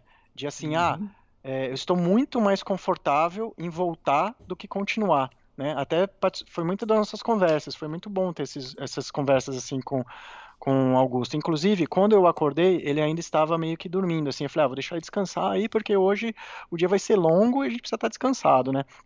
E, e, e, a gente tinha mais ou menos um acordo de, ah, o dia seguinte a gente vai continuar. Vai se esforçar aqui, vai pegar as coisas do jeito que tá, vai pôr as coisas molhadas, deixa seca, seca, e vai fazer mais dois dias, né? Era mais ou menos isso que a gente ia combinar. E eu fui vendo que continuava chovendo, nevando, falei, putz, não vai dar, não vai ser fácil, porque está ah, tudo muito coberto, a navegação não é simples, não está tudo super demarcado, e isso já vai ser difícil na nossa volta, pelo que a gente já viu, que a gente já conheceu. É, e quando ele estava acordando assim, né, eu falei, putz, será que a gente vai precisar ter uma conversa assim, um quer ir, outro não quer ir? Uhum. É, e, mas na hora ele falou assim: é, cara, não dá, não dá, vamos voltar. E depois conversando com as pessoas no vilarejo lá, né, sobre é, a, a, Gabriela lá, que cuida do café e ouve todas as histórias de quem vai e volta, né? Ela falou assim: não, não foi muito bom vocês estarem assim alinhados, porque às vezes são duas pessoas e um, um quer ir muito e outro não. E aí esse que quer ir muito acaba convencendo a outra de não ir. E aí o problema muitas vezes é pior, né? Quando uma pessoa já está achando que vale a pena, na verdade, voltar. Exato, então são muitas exato. lições, são muitas lições, viu? Exato, e você me passou o áudio, né? Eu editei, né? Eu só coloquei uma partinha aqui do áudio que você mandou pra sua esposa, você mandou para mim também. Cara, eu adorei, cara, eu adorei, ó. Eu, eu gostei mais do jeito do que, que foi do que você falasse, ah, eu completei lá, tava tudo dia só. Eu achei que, como, como, experiência e como a parte que você falou, a parte psicológica, numa situação dessa, cara, é muito mais ganho do que perda, de não ter feito é, inteira, né? Então, tipo, eu tive a experiência de fazer inteira. Pô, legal. Cara, você teve uma experiência que você passou um perrengue e teve que. Pô, eu acho fantástico isso. É, eu também fiquei com uma sensação do tipo. É, porque eu acho que no final das contas a gente também meio que busca, né? Será que esse, esse desafio, essa trilha, essa montanha, ela vai me colocar num limite tal que eu conheça melhor os meus limites perante o que seja, né, adversidades de condição climática ou até mesmo as minhas condições físicas ou psicológicas, né, para é, é, é, muito disso, né, o aprendizado. Então, neste caso em particular, nesta volta, que eu estava mais ou menos concluindo que a nossa volta seria no dia seguinte, já no primeiro dia, quando eu vi que a situação estava piorando demais, é, eu lembro de estar bastante, assim, realizado até, para não dizer assim, uhum. mais isso por ter acontecido isso do que se eu tivesse completado o circuito. É claro, né, que fica o gostinho de querer voltar, Sim. de fazer de novo e completar, mas nesse cenário, nessas, nessas circunstâncias que estivemos, eu, eu lembro de chegar de volta sem completar, mas com aquela sensação de missão cumprida. Nossa, eu voltei, estou bem, estou com segurança, entendeu? E aí esses áudios que eu mandei logo para a Thaís, né, que a Thaís não estava esperando notícia minha só na, na quarta ou quinta-feira à noite, né? E na terça-feira, no final do segundo dia, eu já mando o áudio para ela, né? E foi também é, com esse intuito, né? Que quando a gente está no calor da emoção, eu acho que quando a gente consegue transmitir melhor, né? O que se passou, o que a gente sentiu. Então, para ela foi um, foi um áudio assim muito pessoal, né? Com várias referências de, de termos internos nossos, mas eu gosto muito também de ouvir esse áudio e ele, ele, ele, ele representa muito o que foi a nossa experiência lá. E outra coisa, aconteceu comigo, aconteceu com você também. Quando eu fui fazer a trilha e o clima piorando, pegando nevada, falei, cara, lógico, muito menos que você, mas estava, não estava uma coisa legal, natural, normal, né? Quando eu fiz. É, eu estava sem spot, né? Meu spot tinha dado problema e quando eu viajei para lá, estava sem spot. Então não tinha como, se acontecesse alguma coisa lá, pedir um, um resgate, uma emergência, né? E você também, mesma coisa, né? Ali você estava sem spot também. Pois é. É eu tinha o spot que, que, na verdade, na véspera eu ia colocar lá os contatos de emergência ali, a Cecília do refúgio, a Gabriela, para, no caso de precisar, precisar chamar ajuda, né? E ele não funcionou na véspera, ele não ligava mais. E parece que uhum. a bateria morreu naquele, ah. na véspera da saída. E eu vou te falar que isso também, de certa forma, no primeiro dia, conforme a condição climática piorava e a gente se, se entrava mais, se enfurnava mais ainda lá nos, entre os passos, lagos e montanhas, sabe? Olhava aquelas montanhas assim que são é, minimamente intimidantes, e falava, nossa, para onde eu estou indo? Eu estou indo mais e mais e mais, Isso, né? É. E, e, o fato de ter tido a, o planejamento, a expectativa de ter um spot no momento que eu precisasse lá, e eu chegar lá, puta, tem mais isso, eu não tenho um spot porque daí eu nem levei, né? Porque eu não ia querer, uhum. querer ficar consertando lá durante a trilha. Eu deixei no refúgio. Eu falei, nossa, isso também é, deixou assim a parte psicológica, assim, mas assim, caramba, meu, o que, que que tá acontecendo aqui? É assim, então, né, que, que, que acontecem as, é. as, as, as, histórias, né? E Isso. você está praticamente traçando a história que você ouve das pessoas que se deram muito mal, né? Exatamente, é igual o acidente de avião, né? Para quem acompanha o canal do Lito, né? É, no YouTube, é, o acidente de, do avião normalmente não é um problema, é um problema que desencadeia o outro, que desencadeia o é. outro, o outro, outro, e aí, assim, aí o avião cai, né? Normalmente o avião não, não cai por quê? Porque é só um problema e não desencadeou mais nada. E com você, mesma coisa. É, o spot não funcionou, depois começa a nevar, depois a barraca não sei o que. Então, vai. Exatamente. Aliás, acidentes em geral são assim, né? É uma combinação Isso. que é uma coisinha mais a outra, ou mais Isso. outra, né? E aí gera o acidente. Então, que assim, até em cursos, né, eles ensinam. Então, era isso que estava acontecendo, né? Eu já tenho isso, mais isso, mais isso. Vai dar M aqui. É, melhor voltar. O, o, a capa do podcast é quando você voltando nesse dia de manhã e o Augusto estava ali praticamente já quase lá no Passo Austrália, né? E tirou a foto você subindo ali. A capa é fantástica.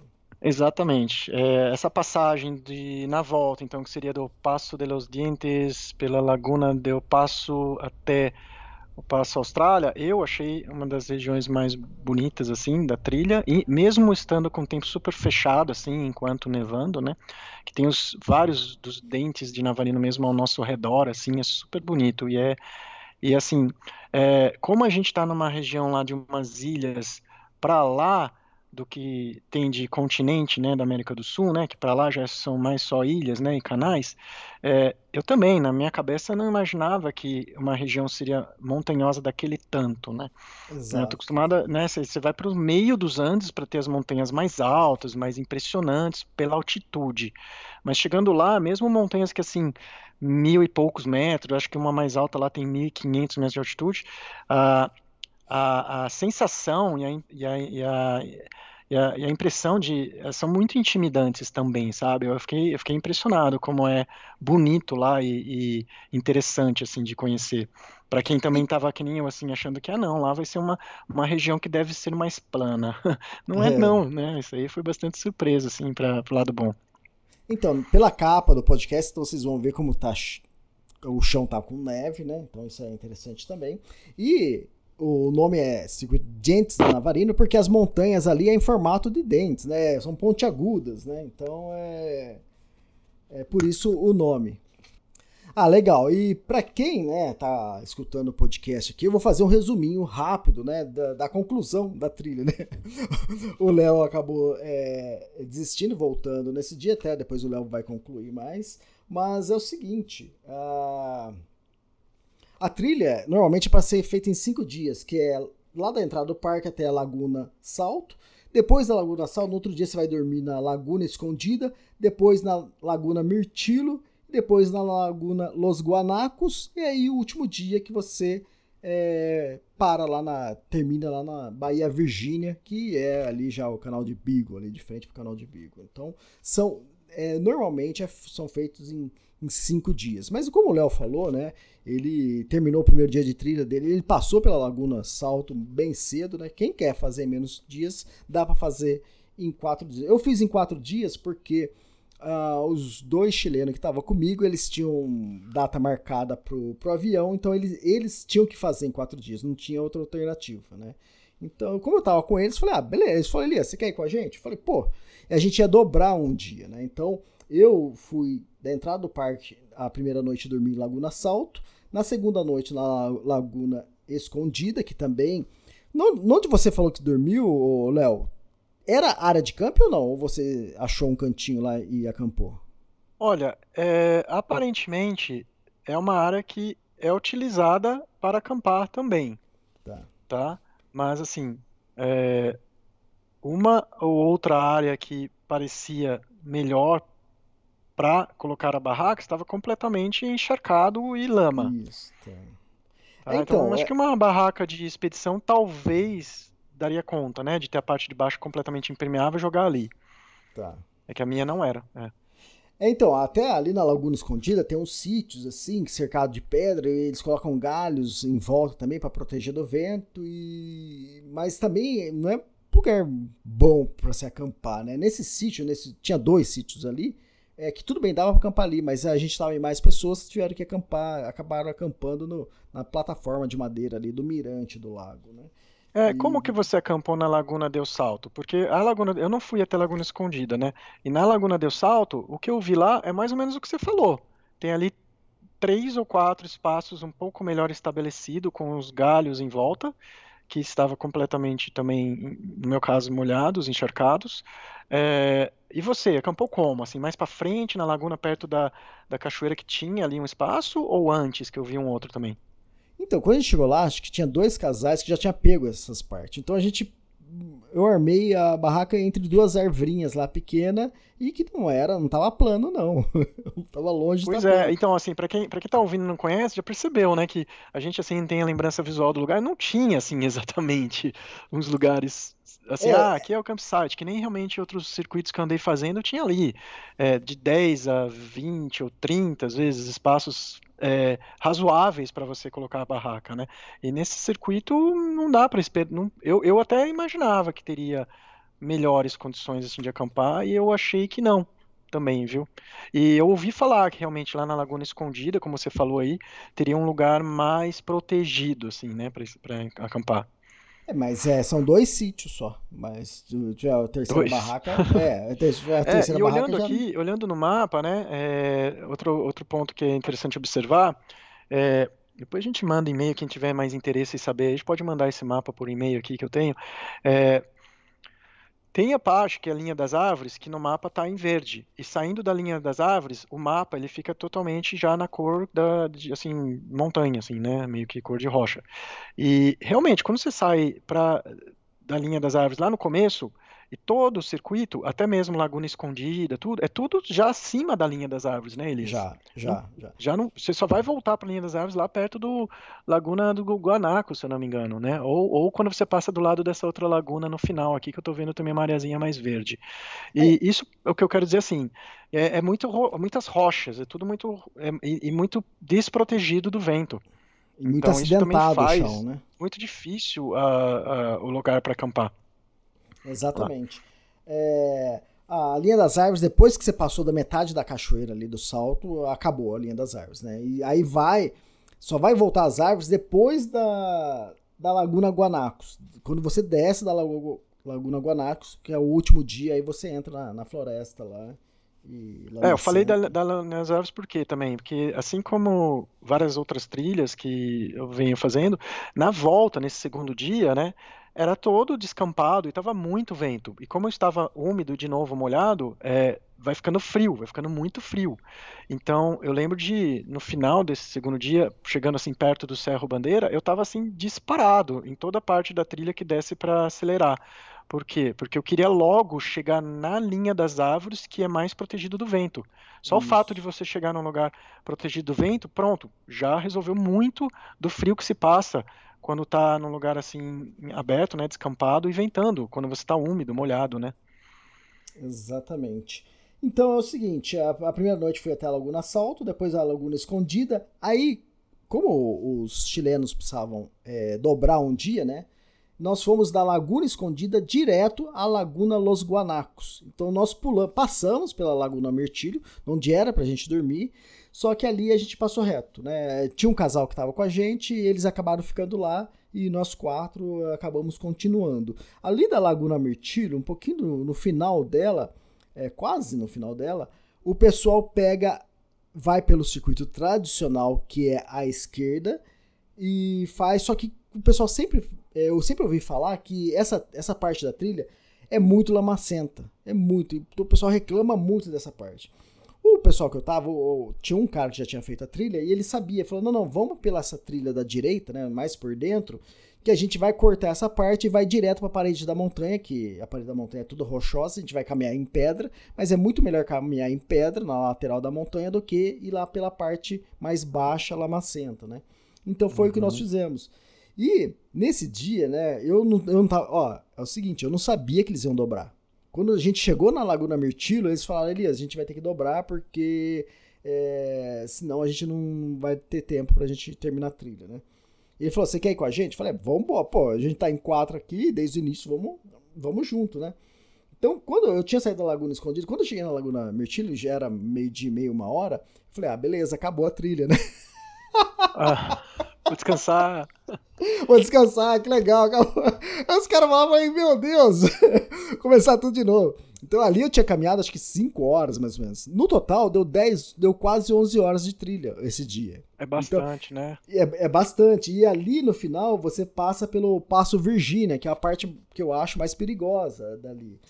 E eu, na minha cabeça, falei, beleza, a gente. E eu nem sabia se eles iam atravessar o Passo Virgínia ou não. Porque eu falei, ah, beleza, acho que vão acho que eles caras devem ser conscientes, né? Eles vão dormir antes do passo, porque assim você descansa, no outro dia você tá zerado, você enfrenta o passo, né? Claro. É, cheio de energia, né? É o que eu sempre Poxa, faço. Meu passo no final do dia, então, hein, Elias? Exatamente. Depois de 10 horas de caminhada, ainda peguei o passo. Falei, que isso, cara? É. Aí quando você Esses chega lá... Esses passinhos aí, às vezes é puxado, cara. É, é, é similar a uma escalada, assim. Então, a, a, a, subida é, é, em rocha, depois quando chega no topo, cara, é, é, plano lá em cima, quase um quilômetro. Hum, acho que não dá um quilômetro, mas dá uns 500 metros no mínimo lá em cima. Você fala, ué, onde eu tô? Tô numa mesa aqui. Né? Normalmente tô... muito vento, né? Muito vento, exatamente. E aí depois começa a descida do passo.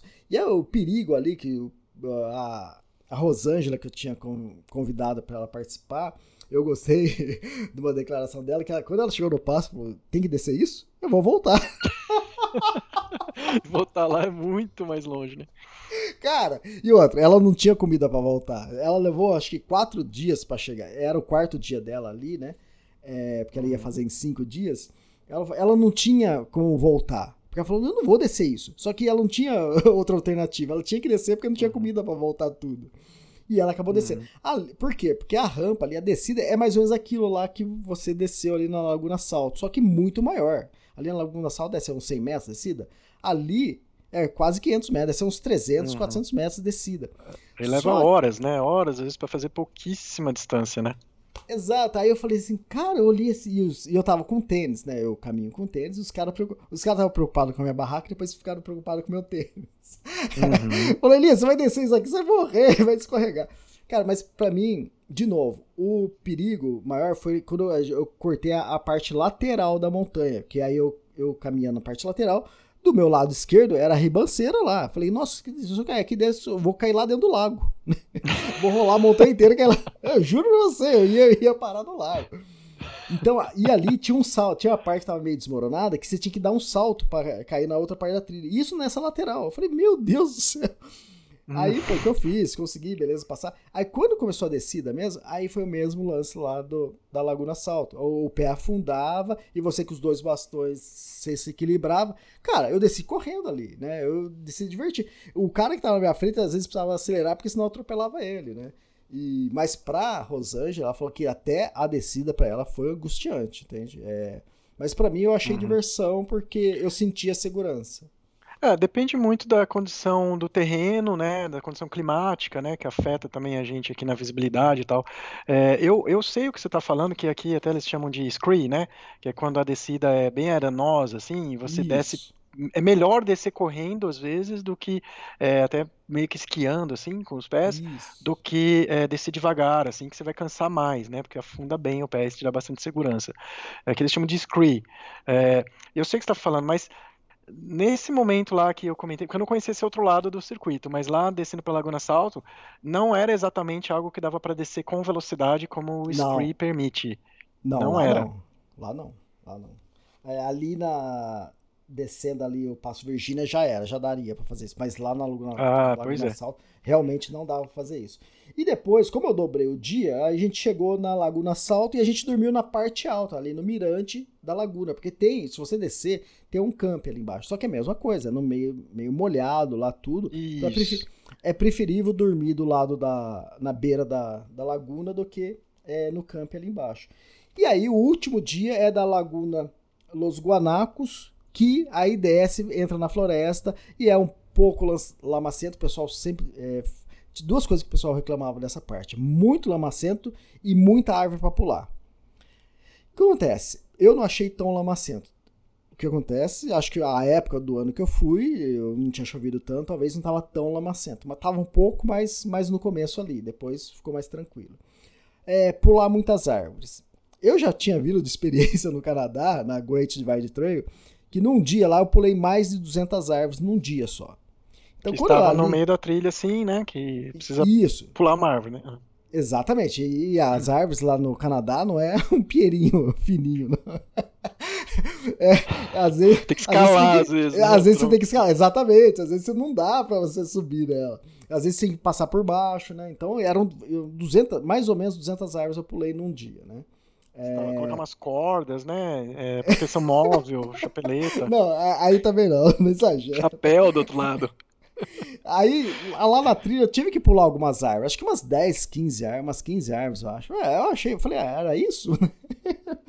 Mas por quê? É o lance da experiência. Talvez a pessoa não tinha pulado tantas árvores assim na, na vida dela, né? Então, uhum. então a volta ah, foi mais tranquila. Dependendo ali, cansa também, né? Cansa bastante. Isso, é o é, último ao dia invés de, de você andar, andar, andar, você tá lá só pulando árvore, assim, é, é outro exercício. Exatamente. E ali na Laguna Los Guanaco a gente termina, aí parece uma estradinha né, de terra, e aí você desce e sai ali na Bahia é, Virgínia, e dali da Bahia Virgínia, o, o, espanhol que tinha o contato com a Cecília, telefonou e ela veio buscar a gente de, é, com a van dela. Ah, legal. É, para nossa volta a gente também conseguiu a carona com a filha da Cecília. Eu não conheci. É, na verdade, quando a gente estava voltando, a gente saiu muito cedo né, daquele lugar que a gente acampou, e daí a gente chegou de novo, então, na Laguna do Salto, essa manhã, assim, até a Laguna do Salto, né, que seria mais ou menos metade do caminho da nossa ida no primeiro dia. E lá conhecemos outras pessoas que tinham passado a noite lá e estavam decidindo voltar também de lá, por conta de ter passado perrengues parecidos, assim, de se molharam demais, não tinham. Uhum. Tava tudo molhado a roupa, tudo com frio, e não teriam é, roupa seca para as próximas noites. É, e eles voltaram, esses aí tinham um celular, eu falei, ah, então vocês estão voltando ali, a gente chegando meio junto lá, você, chama um táxi pra gente? Daí a gente chegou meio junto lá na, na, na trilha, eles, eles ligaram pra Cecília. ah, liga então aí pra Cecília.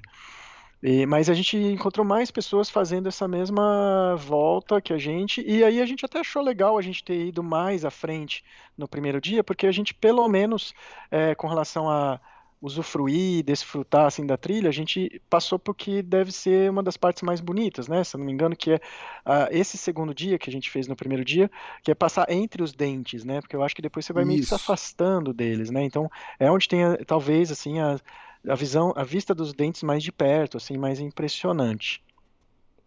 É, Aí tem... você vai me perguntar, Elias, cadê o russo?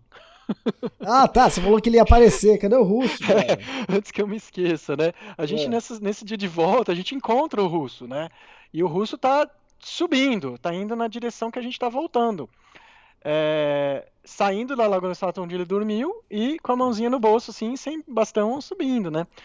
A gente falou, oh, beleza, tá, olha, agora eu vou ver se eu continuo, porque essa noite foi muito ruim, tal, uma olhada, assim, ele, ele, ele talvez estivesse mais preparado de equipamento, né, com certeza, e também, com certeza, era algum é, é, cabra de montanha aí muito mais raiz do que a gente, né, a gente, assim, Exato. é iniciante, né, e e ele passou bem aquela noite, então lá na Laguna deu Salto, né, que era basicamente chuvosa, né, ali mais para cima seria mais neve, e ele continuou então com as coisas dele.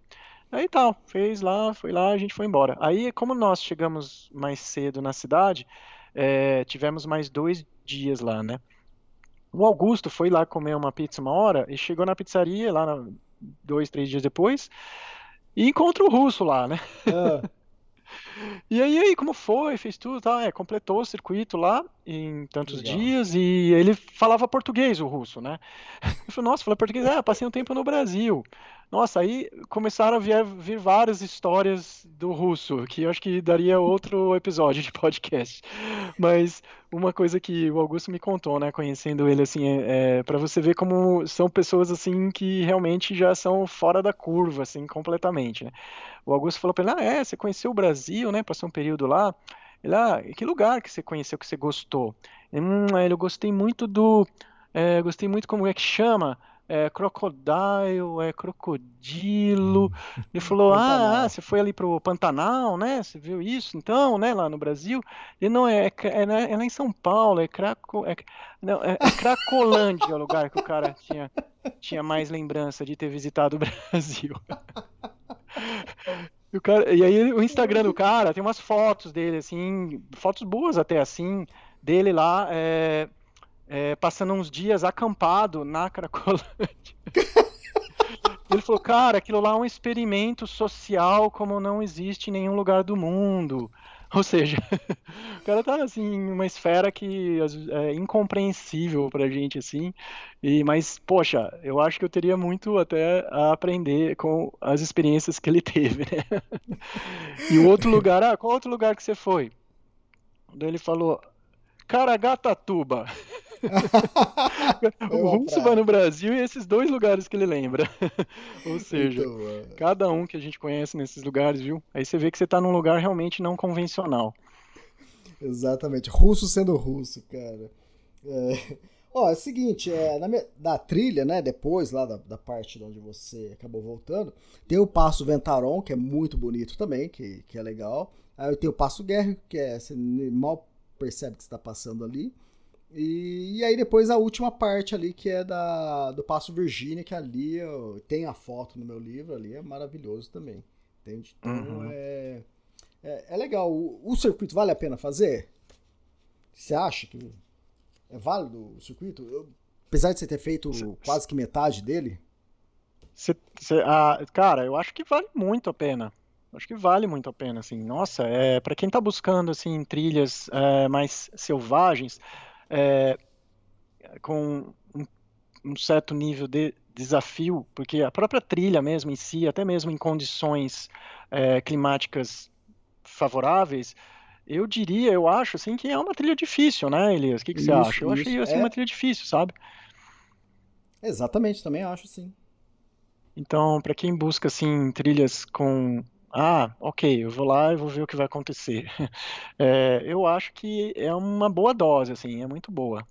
E, é, e não é. são muitos, muitos dias, né? Não quer dizer que a trilha com mais dias ela é mais extenuante ou mais cansativa. Muito pelo contrário, né? Trilhas de muitos dias é, que eu tenho conhecido normalmente são as que tem oferecido assim mais infraestrutura e você vai, você vai se acostumando, você vai curtindo. Aí quando você chega no quinto dia, tá assim, pô, tô curtindo de ficar aqui, não queria mais que acabasse, porque você já estabelece uma vida ali, né? Quando é, é menos dias, você ainda tá enfrentando os desconfortos de estar indo para a trilha, né? Então, essa aí ela é, tem uma dose muito boa, assim, de, de tirar, tirar a gente da zona de conforto. Tá, é legal. Tirando comida, passagem aérea, quanto você gastou é, para fazer a trilha ali? Você não gasta nada. Você não paga para entrar no parque, você não paga para acampar. Você não... Essa trilha não gasta nada mesmo, a não ser os seus é, mantimentos, né? Só o que Exatamente. você, né, os seus equipamentos, seus comidas, não tem custo nenhum. Exatamente. Então isso também é um atrativo. Muita gente gosta disso, né? E gosta de não ter estrutura. Ah, você fala, puxa, mas essa trilha não tem estrutura. Mas tem gente que, que, quer isso, né? Essa experiência. Eu gosto de ambas as partes, né? Eu gosto de ir lá pro Canadá e chegar lá, é, ou Estados Unidos, ou na Europa, e tem aquele o camping legal, ou tem um refúgio para dormir. Né? Eu adoro uhum. isso também, né? mas não é. deixo de gostar de uns perrengues assim também. É, são abordagens diferentes que no final das contas eu acho que a gente não quer é, sempre fazer o mesmo estilo, né? É, muitos de nós queremos é, diversificar. Então, é como você falou, eu lembro de trilhas de vários dias que para conseguir assim as reservas de cada Isso, lugar que vai é. acampar é um inferno. Pessoas aqui passam anos e anos para conseguir as reservas do, do chão lá que vai acampar. E, e a gente já fez trilhas assim e foram também umas bem legais, outras nem tantos por outros aspectos. Então acho que isso não define se vai ser muito bom. O que define se vai ser muito bom é, é é estar tá disposto a encarar assim o desconhecido e, e, e, e, para e sair, né, para explorar é, o que for encontrar. E essas que têm menos infraestrutura, né, têm suas vantagens de ser assim mais barato, mais fácil, é só chegar aí, né, não precisa nem reservar nada, é, e, e, vai te oferecer, eu diria, um nível, essas assim que são mais inóspitas, né, um nível de é, ok, terei que estar preparado para o que der e vier, ma muito maior do que aquela outra que tem um refúgio com telefone para ligar a cada cinco horas, né? É, exatamente. Na, pra quem quer fazer a John Muir Trail, né, lá nos Estados Unidos, você. O seu nome entra, seu número entra numa. É sorteado pela loteria, né? então, sim, cara, sim, como... sim, eles chamam mesmo de loteria para conseguir. Demora às vezes anos para conseguir. Exatamente. De repente, nesse ano você. Pô, você tinha programado sua viagem. Não tem como, porque você não foi sorteado, então esse ano você não vai. Você vai tentar o ano que vem. Então. É, é, por isso que as... muitos desses destinos, a primeira coisa que você precisa conseguir é o, é o permit, né? É a entrada isso. do parque. Aí depois que você vai programar as passagens todas. Não que essas trilhas sejam ruins, mas é, você vai ter esse desconforto de você tentar uma vaga, né? Então é.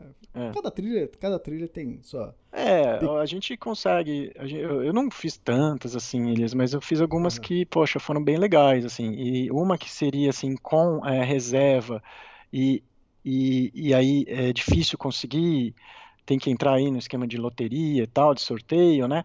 É, tem aqui no, nas Rockies do Canadá, tem, por exemplo, essa é, que você fica ali três, quatro dias no, no mesmo campground, até no mesmo lugar para acampar, é, do Lake O'Hara. Então, eu gosto Isso, de lembrar dela porque ela também oferece um, uma infraestrutura assim muito maior de acampamento e de até dificuldade para conseguir o acampamento, né? Então seria nesse aspecto o oposto da Dientes de Navarino, mas a experiência, o lugar, ele é muito, muito bonito e te oferece muitas belezas naturais, assim que eu dificilmente se vê em outros lugares, assim, eu, eu, foi um dos lugares mais bonitos que a gente já conheceu.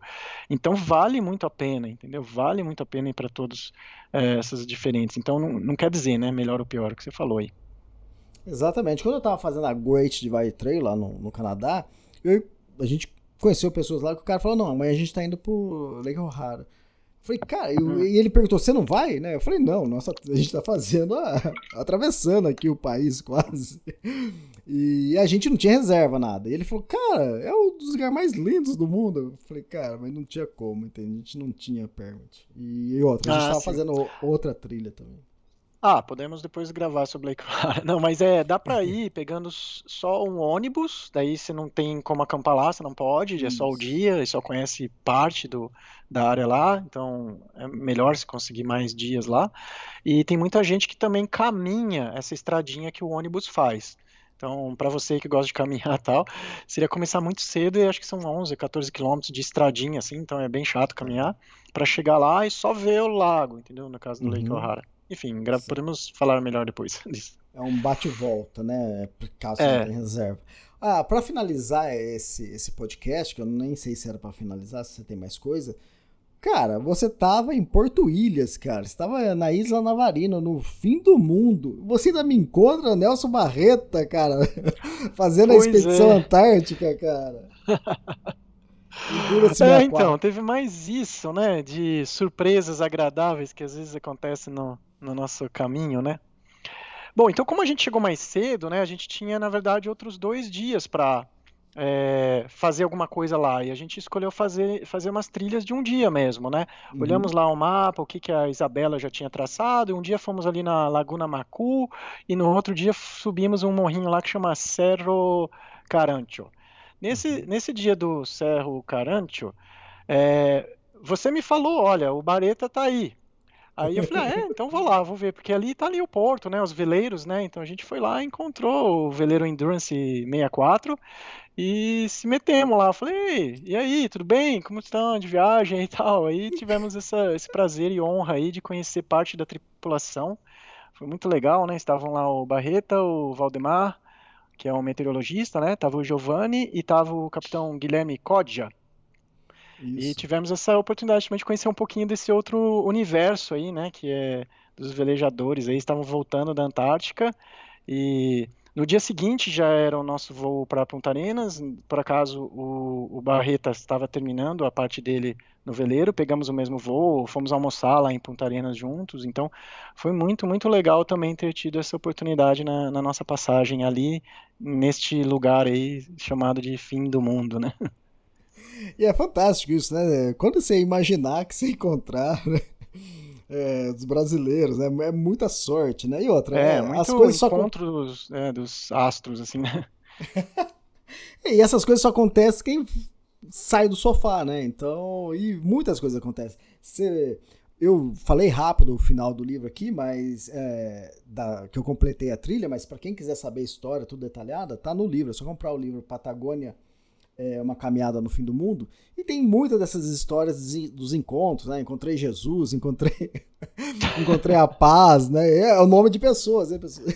Cara, uhum. isso, esses encontros que, que acho que deixa a trilha mais interessante, a viagem, né? Então, essas pequenas coisas. Né? Uhum. Com certeza. Legal. Ó, e o seguinte, acabou? Você tem que falar mais alguma coisa desse podcast, né, da Isla Navarino? Olha, acho que a gente já falou, acho que um tantinho, né? Acho que já foi minimamente suficiente. Duas horas Quer falar mais? Falamos mais aqui. Tem várias coisas que, que, aconteceram e da viagem como um todo, mas eu acho que já tá bom, né?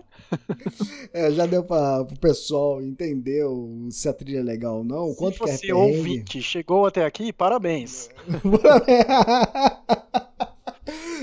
Você, você vai receber um mapa por e-mail, por, pelo WhatsApp do Léo. O Extremos vai te enviar uma mochila de viagem, de presente, por ter chegado até aqui. Para cada um que ouviu até aqui, ó. Brincadeira, hein, pessoal. ô, Léo, fantástico. E outra, a, a viagem do Léo não terminou eh, na Isla Navarre. A minha terminou no fim do mundo, né? Eu programei para ser assim, o lugar mais austral e aí ia terminar. Depois o Léo ainda foi, foi para a região de é, Porto Varas, né?